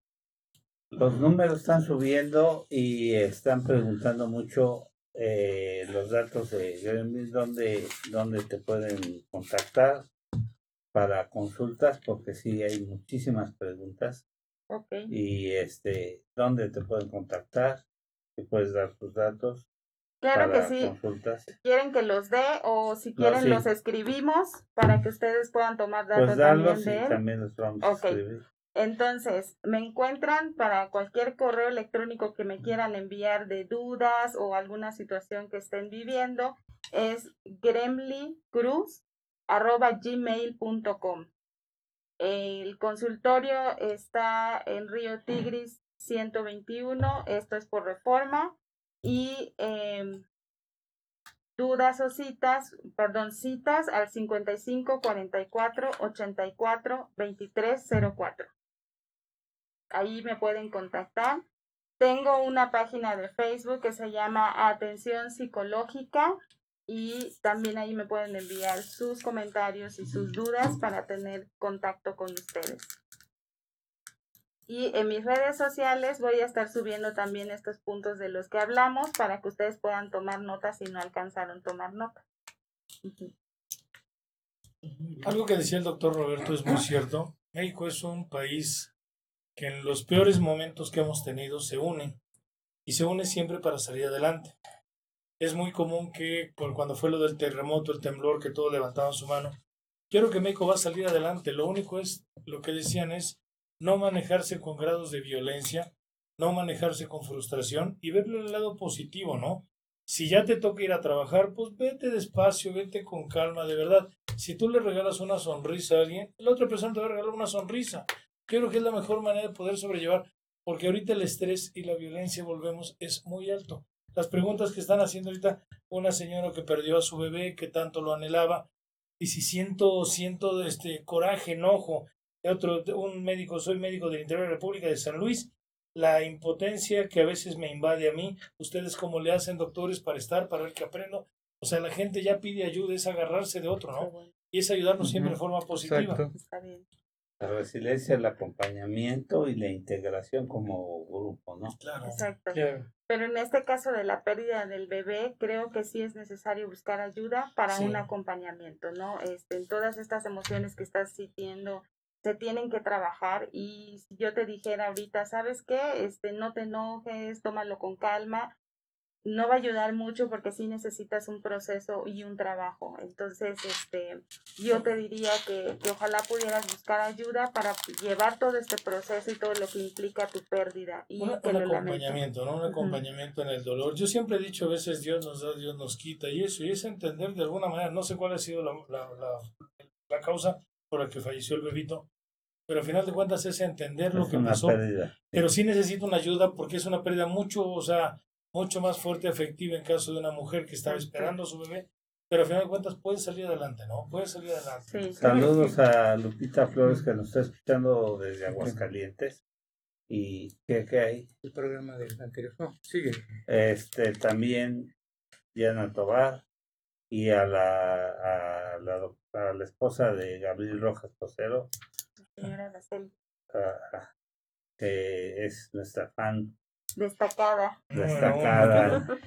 Esto que, esto que decías de, de, de, la muerte de, del bebito, este, y, y, además si le integras la cuestión hormonal y, y, ella misma lo, lo, pone ahí que, que puede llegar, que le dicen, lo justifican con una depresión postparto, pues sí, puede haber una depresión postparto, sí puede haber una cuestión hormonal, pero sí está paciente. La pérdida Pues obviamente. Porque toda mujer después de un bebé tiene una depresión postparto, ligera depresión postparto, por, cambios hormonales, caídas hormonales, caída de progesterona. Entonces, si a esto le unas, que perdimos al bebé. No, y si ya la traía antes, entonces sí se estabiliza totalmente. O sea, es echarle leña al fuego. Ahí sí, ahí sí lo que dice la doctora Yadira, eh, Yadari, perdón, es a fuerza necesita una ayuda. Necesita que alguien la acompañe y le ayude a salir.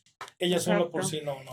Y, y hacerle entender a ella que hay, hay partes de ese duelo que los tiene que vivir. O sea, no tiene que brincar. Y, sería ilógico que esta mujer, al darle tres palmaditas en la espalda, diga, bueno, pues ya estoy. y ya me paso de ahí a la euforia. Exacto. O sea, sería... Y hacer positivo y decir, ay, todo está bien, ya no me duele pues nada. Claro que no. Pero también, esto es muy importante, en un proceso de duelo, el decir, ya va a pasar todo, no, no es eh, tachar eh, la emoción, es procesarlo, es aceptarlo y saber aprender a vivir con él. Hay que permitirla y como familiares cercanos, como a lo mejor papá, mamá, cercano, este, en esposo, pareja, amigas, permitir también ese acompañamiento para esta persona además de la ayuda que pueda recibir de manera profesional. 100%. Y saludos a la doctora Maru Ramírez, que, ah, saludos, que también está, está trabajando y que siempre nos ayuda en la coordinación de los invitados. Sí, gracias, Maru. Maru, muchas gracias. Gracias, Yo tengo una, una cuestión con respecto a lo de la graduación. A, ver si sí, a ver si sí. Ándele, díganos. Este, bueno, eh, mi esposa es directora de de, una preparatoria. Y bueno, lo vivo a diario, lo estoy viendo ahorita precisamente con, con las graduaciones, con los exámenes, si los exámenes son en línea, o sea, una, una cosa que también, pues a, a, los jóvenes les cambió su, la vida, ¿no? O sea, eh, no es lo mismo hacer un acordeón para un este, un examen en, el que tengo aquí un, un profesor viendo a tener una pantalla y, hacerlo de otra forma.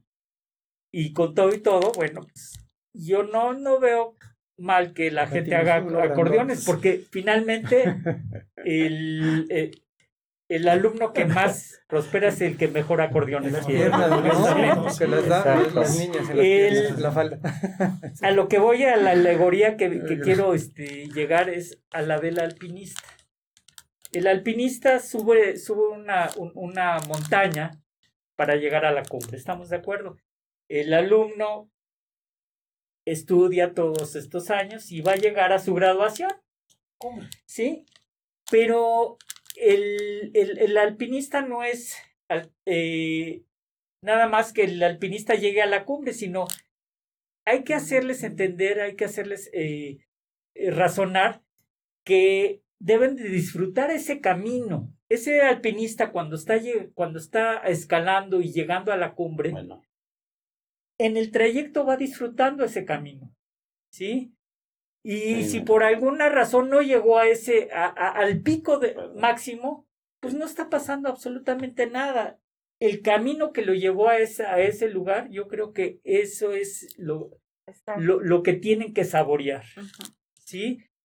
Y bueno, pues aterrizando esto a, a, a, los alumnos, pues sería obviamente de alguna forma cambiarles el, eh, quizás el baile, quizás el, eh, eh, todo el ritual que se hace porque es un ritual. Inventar nuevas Inventar nuevas graduaciones. inventarnos. No, Tú lo dijiste la vez pasada, invéntate otra vez. Ahora para los chavos nadie va a reprobar. ahora, que lo vean, esto de la graduación, nada está perdido, porque en el momento en que esto esté más tranquilo, se pueden reunir y, claro. festejar. Y además lo van a hacer, lo van a hacer mucho más conscientes de lo que están haciendo. Lo van a disfrutar. Me gustó mucho el concepto del alpinista Ahorita, por ejemplo, cuando una persona vive mucha ansiedad, la ansiedad se traduce en miedo. Y el miedo se te traduce en pérdida de actitud. Entonces el alpinista, cuando no tiene ansiedades a esos lugares tan altos, no le genera ansiedad, no le, no le está generando miedo, tiene mucha actitud y logra miedo llegar. Sí puede llegar a tener, bueno, claro, pero, y, es, normal que tenga miedo y es bueno que tenga miedo. Mira, punto, es un, miedo. Un alpinista que no tiene miedo. Pero a ver, puede, puede, eh, puede. Eh, es un miedo justificado y manejable. Es que hay que definir el miedo o temor. Es, es, la perturbación de la mente ante un hecho desconocido. Exacto. Pero hay que, hay que definirlo pánico es ese mismo miedo, pero descontrolado. No, y aquí lo importante. Y además que, no lo puede manejar. Y lo importante Imagínate es que un alpinista con pánico. No, y se está enfrentando a su verdad y a su realidad y logra subir hacia la punta. Obviamente. Entonces, pero un, alpinista debe de tener miedo. Debe, eh, ¿Por qué? Porque sus reflejos están al 100% y obviamente le va a ayudar Su miedo, o temor. El miedo es bueno. El miedo, ajá, sí, justo eso iba, no es malo. Lo malo es que no hagas, o sea, el miedo es por sí una reacción del cuerpo para poder actuar, ¿no? Te pone para Sueltas actuar. adrenalina, todo, todo se pone si más no lo tu, te mantiene alerta. si no lo tuvieras, entonces no actuarías, te quedarías ahí pasmado, ¿no? entonces, viene el estrés, ¿no? Actuar es parte del miedo, nada más que estamos acostumbrados a ver las cosas desde una vertiente negativa, en lo malo, ¿no? Pero también trae sus aportaciones buenas. O sea, como decían, y retomo esto del alpinista, se aplica también en esta parte del duelo, como decíamos, es un transitar, que no porque tú lo transites vas a dejar de ser quien eres, que no porque tú lo estés atravesando, sea lo que sea, vas a dejar de ser esa persona, que no porque perdiste el trabajo vas a dejar de ser esa persona que busca oportunidades, que es trabajadora, que puedes salir adelante. A lo mejor ese, esa etapa de tu vida pues se terminó, pero van a, van a poder venir otras nuevas, ¿no? Entonces, esto del alpinista podría aplicarse para lo que tú quieras también, pero entendido como ese transitar de la vida que al final no te quita lo que eres, ¿no? Y que vas, vas disfrutando diferentes etapas de tu vida, pero sigues siendo la misma persona. Y sí, también te puedes reinventar si tú quieres y ser una mejor persona de la versión que tenías. Entonces, allí. Miren, quiero hacer un pequeño recuerdo de aquellos otros tiempos cuando nos reunimos ahí en las instalaciones, en las instalaciones de, de, este, de Radio Fórmula. Ajá. ¿Sí? Que trataste, Gremlin, un tema a recordar.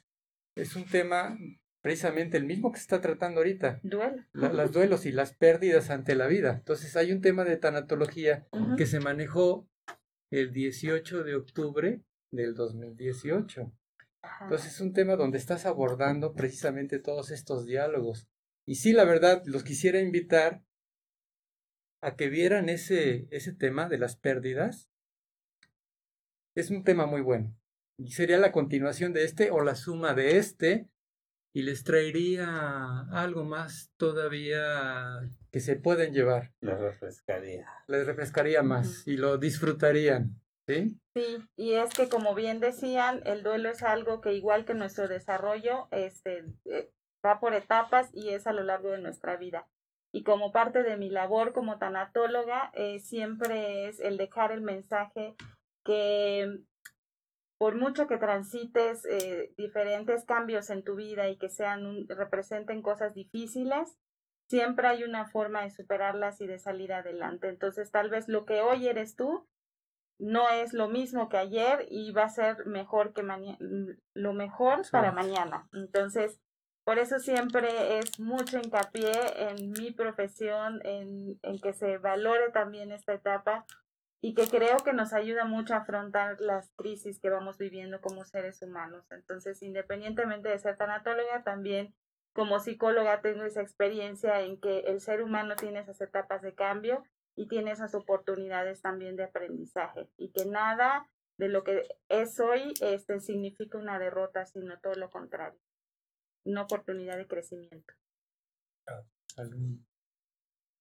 No, pues es que es muy interesante Aquí está diciendo una enfermera que aunque no recibe apoyo de, las demás personas, que pues que cómo convencer a las a las personas que entiendan que entiendan para que vean que, porque mucha gente no cree que existe esta pandemia, ¿no?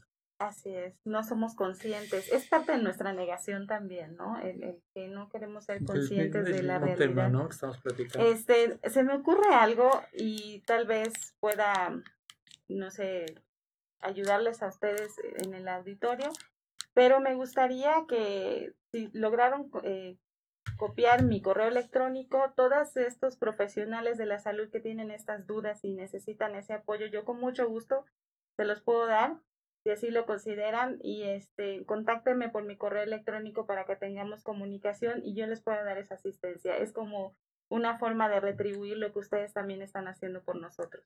Sí, porque le quieren dar una respuesta, si no, no nos estuvieran viendo. Y, ayer, ayer bueno que me mandaba una fotografía de, de, cubrebocas que tiraban por... y decía que era un gran problema todos los biodegradables, o sea, todo el material de contaminado. el mar, ¿no? Está, Por ejemplo, los médicos en los consultorios y los hospitales tenemos convenios con empresas para todos los punzocortantes y todos los materiales.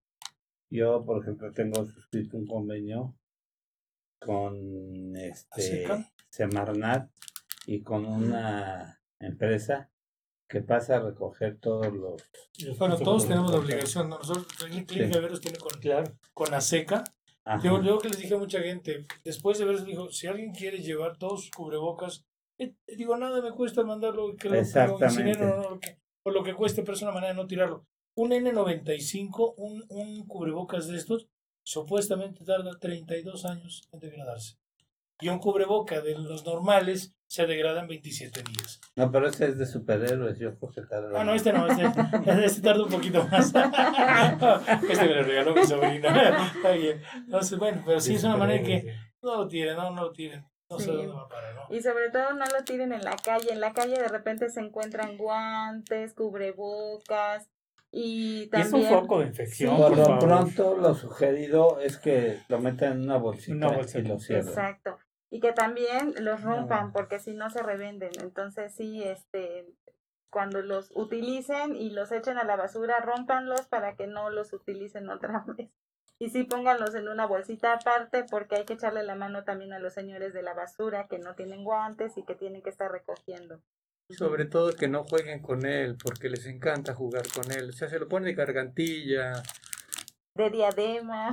Yo, por ejemplo, la gente que llega al consultorio que obviamente no traen cubrebocas, este, les damos un cubrebocas. No N95. normal para la familia de su consultorio. No pueden entrar sin cubrebocas. No pueden entrar sin cubrebocas.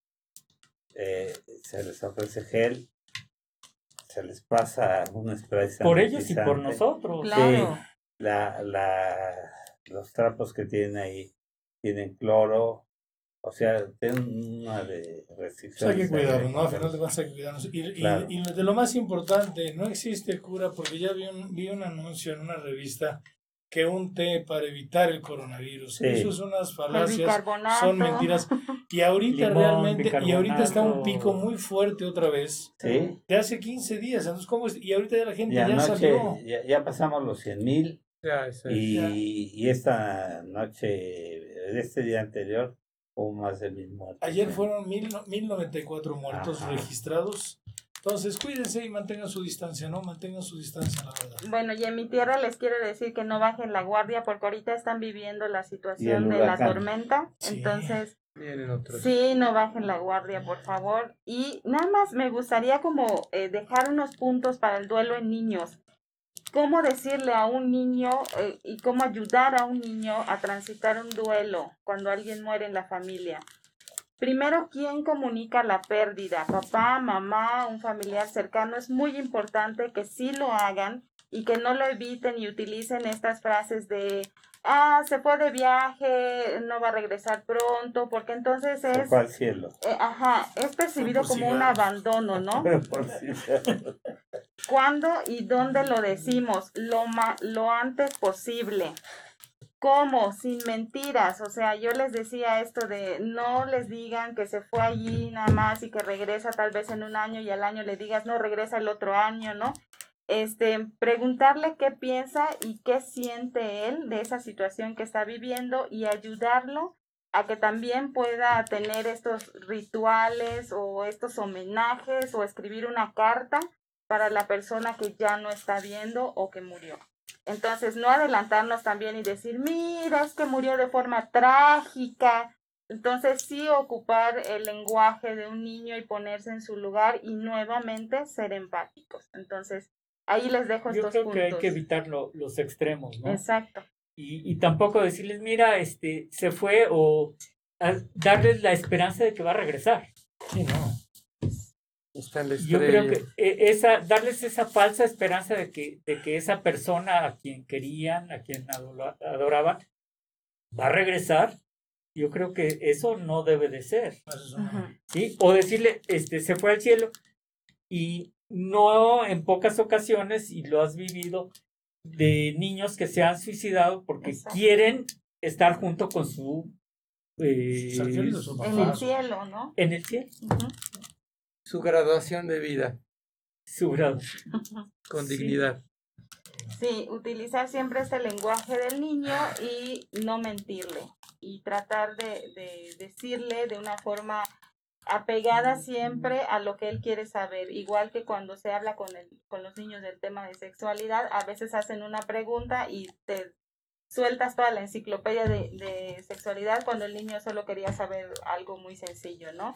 Entonces, tratar siempre de ser concretos y de preguntarle qué es lo que quieres saber, cómo te sientes, qué, estás, qué piensas tú de esta situación, para tener un contexto en donde platicar con él y de qué es lo que le está preocupando en ese momento. Y Gremlin, darle la información propia a su edad. Exacto, así es y bueno, ya con eso... Este, sí, es muy importante, ¿no? Eh, también poner límites a los niños, se estaban preguntando, porque ahorita con el encierro, los niños tienden a, a desbocarse, a, y una de las preguntas que hacían, ¿cómo le pongo límite a mis hijos? Y fíjense, ahorita que estás comentando eso, los niños son felices y son contentos cuando están cerca de sus padres. Entonces pongan ustedes que a lo mejor el niño en este momento con su uso de razón diga, ay, que, que a todo dar, mi papá y mi mamá están en casa. ¿Por qué hay tantos pacientes que tenemos? Dice, es que tengo problemas con mi hijo porque dice que me la paso mucho en el trabajo. Pero llega un momento que, se invierte en las cosas. Sí, exacto. Entonces ahorita ese aspecto hay que aprovecharlo porque los niños lo pueden ver de otro punto de vista. Entonces ahí, si ven que el adulto está ansioso, está temeroso, en grado extremo potencial, no controlado, y entra en pánico, se lo van a traducir a sus hijos. Entonces sí los van a poner mal. Bueno, ese término de estar en casa eh, permite muchas cosas, ¿no? Tanto buenas como otras que se pueden salir también de control. Y lo en, este, en esta pregunta de cómo puedo hacerle para ponerle límites a mis hijos, pues habría que ver en dónde o qué eh, tipo de, en qué acción tú quieres poner límites, ¿no? Por ejemplo, no se duerme temprano o ve mucho la tele. Entonces ahí es donde tú tendrías que abordar y pensar eh, qué tanto tiempo le vas a permitir estar en esa situación, ¿no? Esa es una. Y ser claros y siempre establecer rutinas a un niño siempre le va a funcionar el que las rutinas se mantengan y también tener en cuenta si esta pérdida de límites que tú percibes tiene que ver contigo o con tu hijo. O sea, tú sientes que estás perdiendo el control o verdaderamente tu niño está perdiendo el control, ¿no? Entonces allí es. es hacerte este cuestionamiento individual y tomar decisiones en cuanto a qué sería lo mejor para su convivencia en casa porque justamente decía, estamos mucho tiempo en casa, pero no hay que perder las rutinas tampoco y tratar de establecer, adaptarse a esas rutinas en casa, poniendo tiempos, horarios y también estas actividades en las que hay que colaborar todos juntos, si bien este, estás en casa en la comodidad de tu recámara, pero no te voy a permitir que lleves la comida ahí y estés viendo la tele todo el día. Y entonces eso los lleva a aprender a ser colectivos. Decía Miguel Ángel de León, ¿no? O sea, que había que poner límites Y también depende de las condiciones de que los papás estén más tiempo.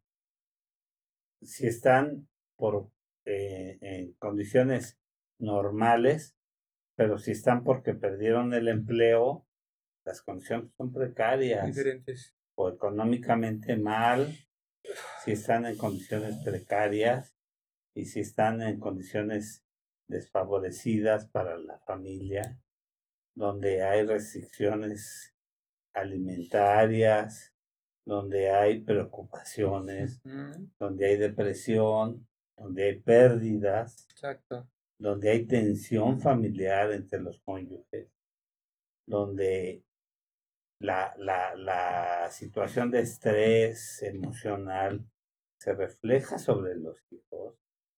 Y si son muchos hijos, eh, todo eso se tiene que contemplar porque suele ser importantísimo y suele repercutir. Y también cuántos habitan en una choza, en un lugar, ¿verdad? Y la convivencia, la convivencia diaria, cómo manejarla. Este, este sería otro tema también en el que se podría abordar todo lo que usted decía de cómo manejar esa convivencia diaria, poner esos límites y también este manejo emocional individual, ¿no? Del que cada uno puede hacerse responsable para no ir saturando a las demás personas o a, la, a la, esposa, a los hijos, ¿no? O, o, viceversa. Entonces, dentro de una familia, pues hay hijos, hay esposa, hay mamá, papá, este, o solo mamá y, e hijos. Entonces, todos estos contextos de convivencia también son puntos importantes a tomar en cuenta ahorita. Ahorita que estás, que están comentando lo de la niñez, desafortunadamente hay algunos lugares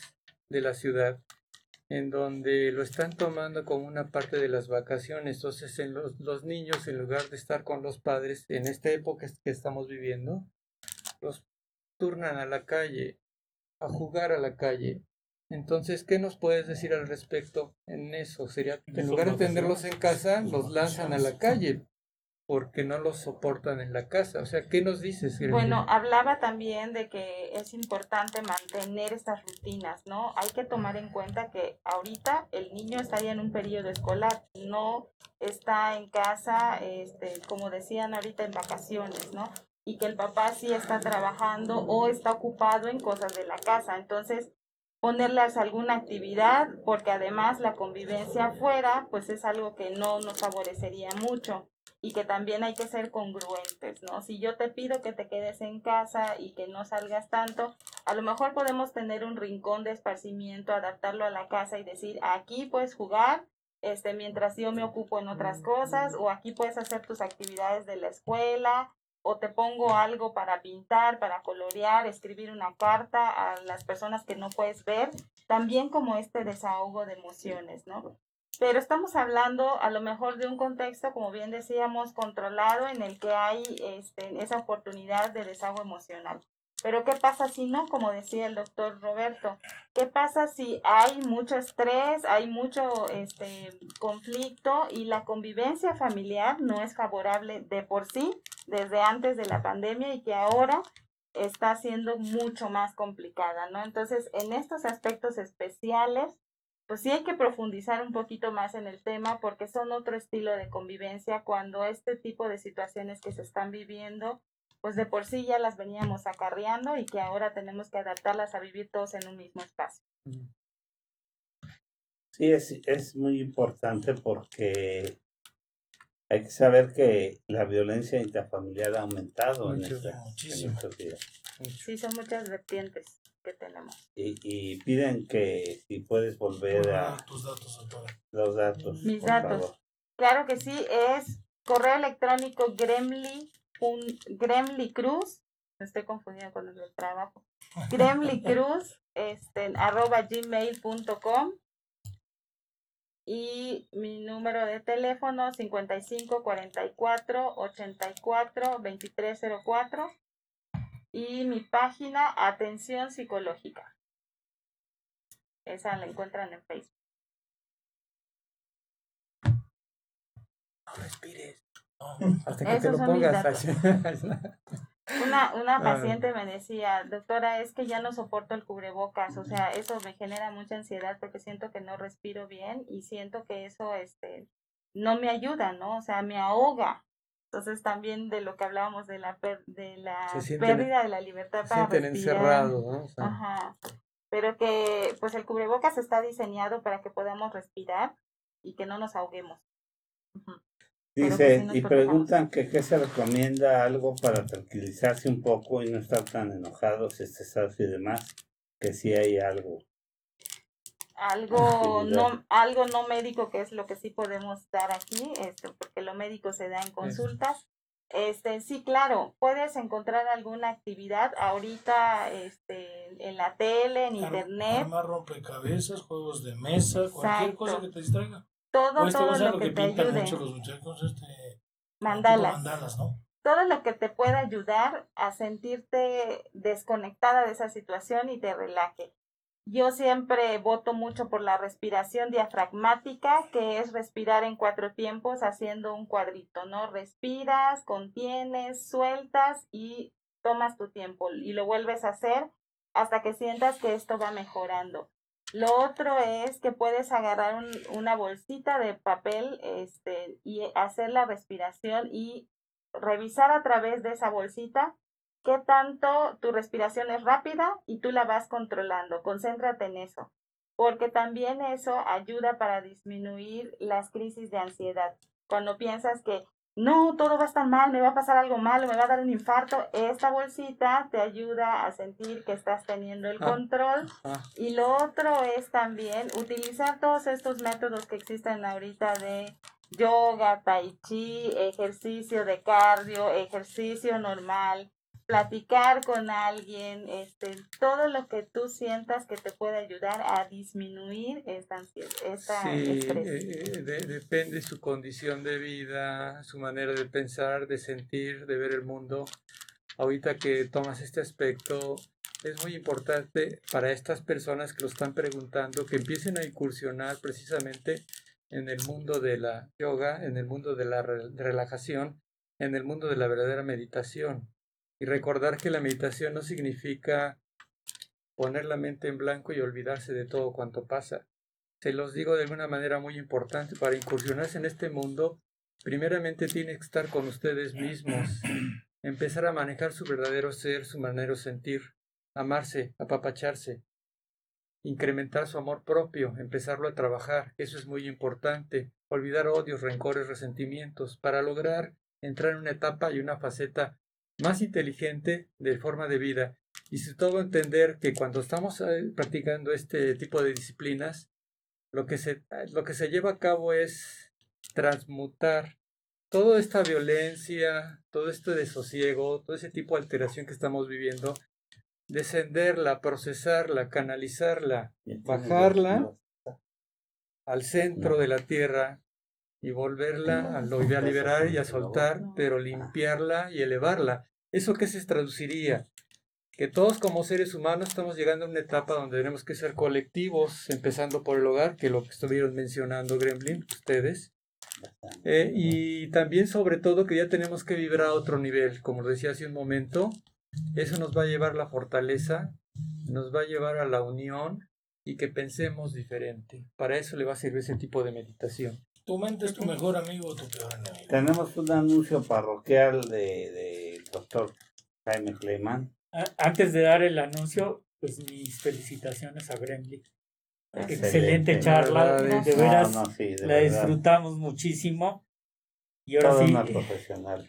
excelente, excelente. Y, la verdad, que no se pierdan ese, ese video de aquel tiempo que se hizo sobre las pérdidas. Habló del concepto de la tecnología y las pérdidas. la fecha, no? Del día 18 de octubre. Ok. Aquí está en el, en, el, los en, YouTube. En YouTube está la evidencia. Entonces los, los invito. Desde el 18 de octubre es de pérdidas. Está Gremlin, la invitada especial. Gracias. Yo, yo nomás quería este, transmitirles como presidente del Colegio de Ginecólogos que lleva el nombre del, de mi maestro y profesora doctor Alfonso Álvarez Bravo, eh, transmitirles que la misión del, una de las misiones del colegio es la educación médica continua. Eh, y la educación médica continua no solamente a los médicos, sino a todo el, a todo el público y por eso este, pues este programa que en colaboración con todos ustedes hemos hecho y hemos hecho este ahora sí que ganar ganar no ganamos todos gana el colegio nosotros el programa y lo más importante es que gana la gente eh, en esto que, que me gustó mucho de como nos despedimos la semana pasada, que tú dijiste, reinvéntate. El colegio también se está reinventando y por eso, este, pues ya llevamos, eh, eh, estamos transmitiendo el primer eh, curso en línea, actualidades en ginecología y obstetricia, y esto está más dirigido a los médicos, no tanto al público general. son los lunes y los viernes de 19 a 20 horas. Y ahorita estamos en el módulo número 2, que es materno fetal. Sí, eh, y que hemos tenido una participación de más de, ahí está en pantalla, este, de más de, la última vez que nos este, conectamos, más de 500 este, participantes en vivo. Eh, y por último, eh, invitarlos también a los médicos a nuestro congreso que no se va a hacer en septiembre, sino se va a hacer, lo cambiamos a, este, a mayo, 20 de mayo del 2021.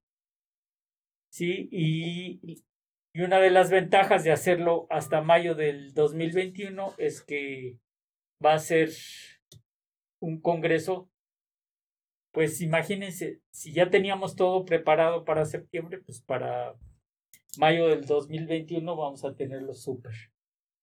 Y bueno, pues eh, lo único que, que ganamos con esto es que yo me voy a reelegir como presidente un año más, bueno, hasta, hasta mayo, este, no, le, no. le doy este, la idea a ningún gobierno de ningún lado para que, para que se reelija. Pero esta, esta reelección, bueno, pues este, es parte de, de esto. Y los quiero invitar a todos ustedes, de veras, a que eh, si hay médicos que nos están escuchando, que sean parte del colegio, que nos sigan escuchando. Realmente el día de hoy fue una, una gema la que nos llevamos. Muchas gracias. Con, este programa. muchas gracias. Algo que quieras comentar. agradecerles mucho la oportunidad. De verdad que estaba muy eh, contenta, estoy muy contenta de poder transmitirles este mensaje y poder compartirles algo de mi profesión. Siempre me ha gustado y he agradecido a la vida este espacio que tengo para poder estar con ustedes y poder, como bien decía el doctor, ayudar y, y todos beneficiarnos, ¿no? Entonces, Creo que esto es el común, esto es la comunidad y esto es también parte de las aportaciones que como seres humanos hacemos y que nos formamos, sí es cierto, pero también aportamos este, como seres humanos. Entonces, nuevamente, gracias por contemplarme y darme esta oportunidad de poder eh, estar con su auditorio y transmitir mi mensaje y compartirlo. Ah, gracias. Ahora, quisiera decir esto, hay que entender en estos tiempos, nuevamente lo retomo, todo lo que está pasando, de alguna manera la interpretación sería y lo que nos está dejando, seamos seres más colectivos, encontremos nuestro verdadero ser, estar con nosotros mismos para poder avanzar a otros niveles. Recuerden que el hombre es alma, mente, cuerpo y espíritu. Estamos entrando en otro terreno con esto, pero y sobre todo la intención y la importancia de todo esto que se dijo, que no se, no se eche en saco roto y sobre todo también seamos seres humanos más racionales, reaccionemos menos emocionales, porque eso nos va a abrir la puerta y nos va a dar otro tipo de entendimiento y va a surgir a, ese ser humano que todos llevamos dentro, que no nos hemos dado cuenta. Y en este momento esa es la labor de todos para tener una respuesta y vivir mejor. Pues muchas gracias a toda la gente que nos hizo favor de escucharnos. Que tengan un excelente día y un mejor fin de semana. Y gracias, Grande. Sí. Gracias, Gracias. a Cayo Saludos a mi Roberto mamá y a mi Albornoz, papá. que estuvo aquí con nosotros. Saludos, ingeniero. Saludos a mis papás, a mis hermanas que me están viendo. Gracias y buen día.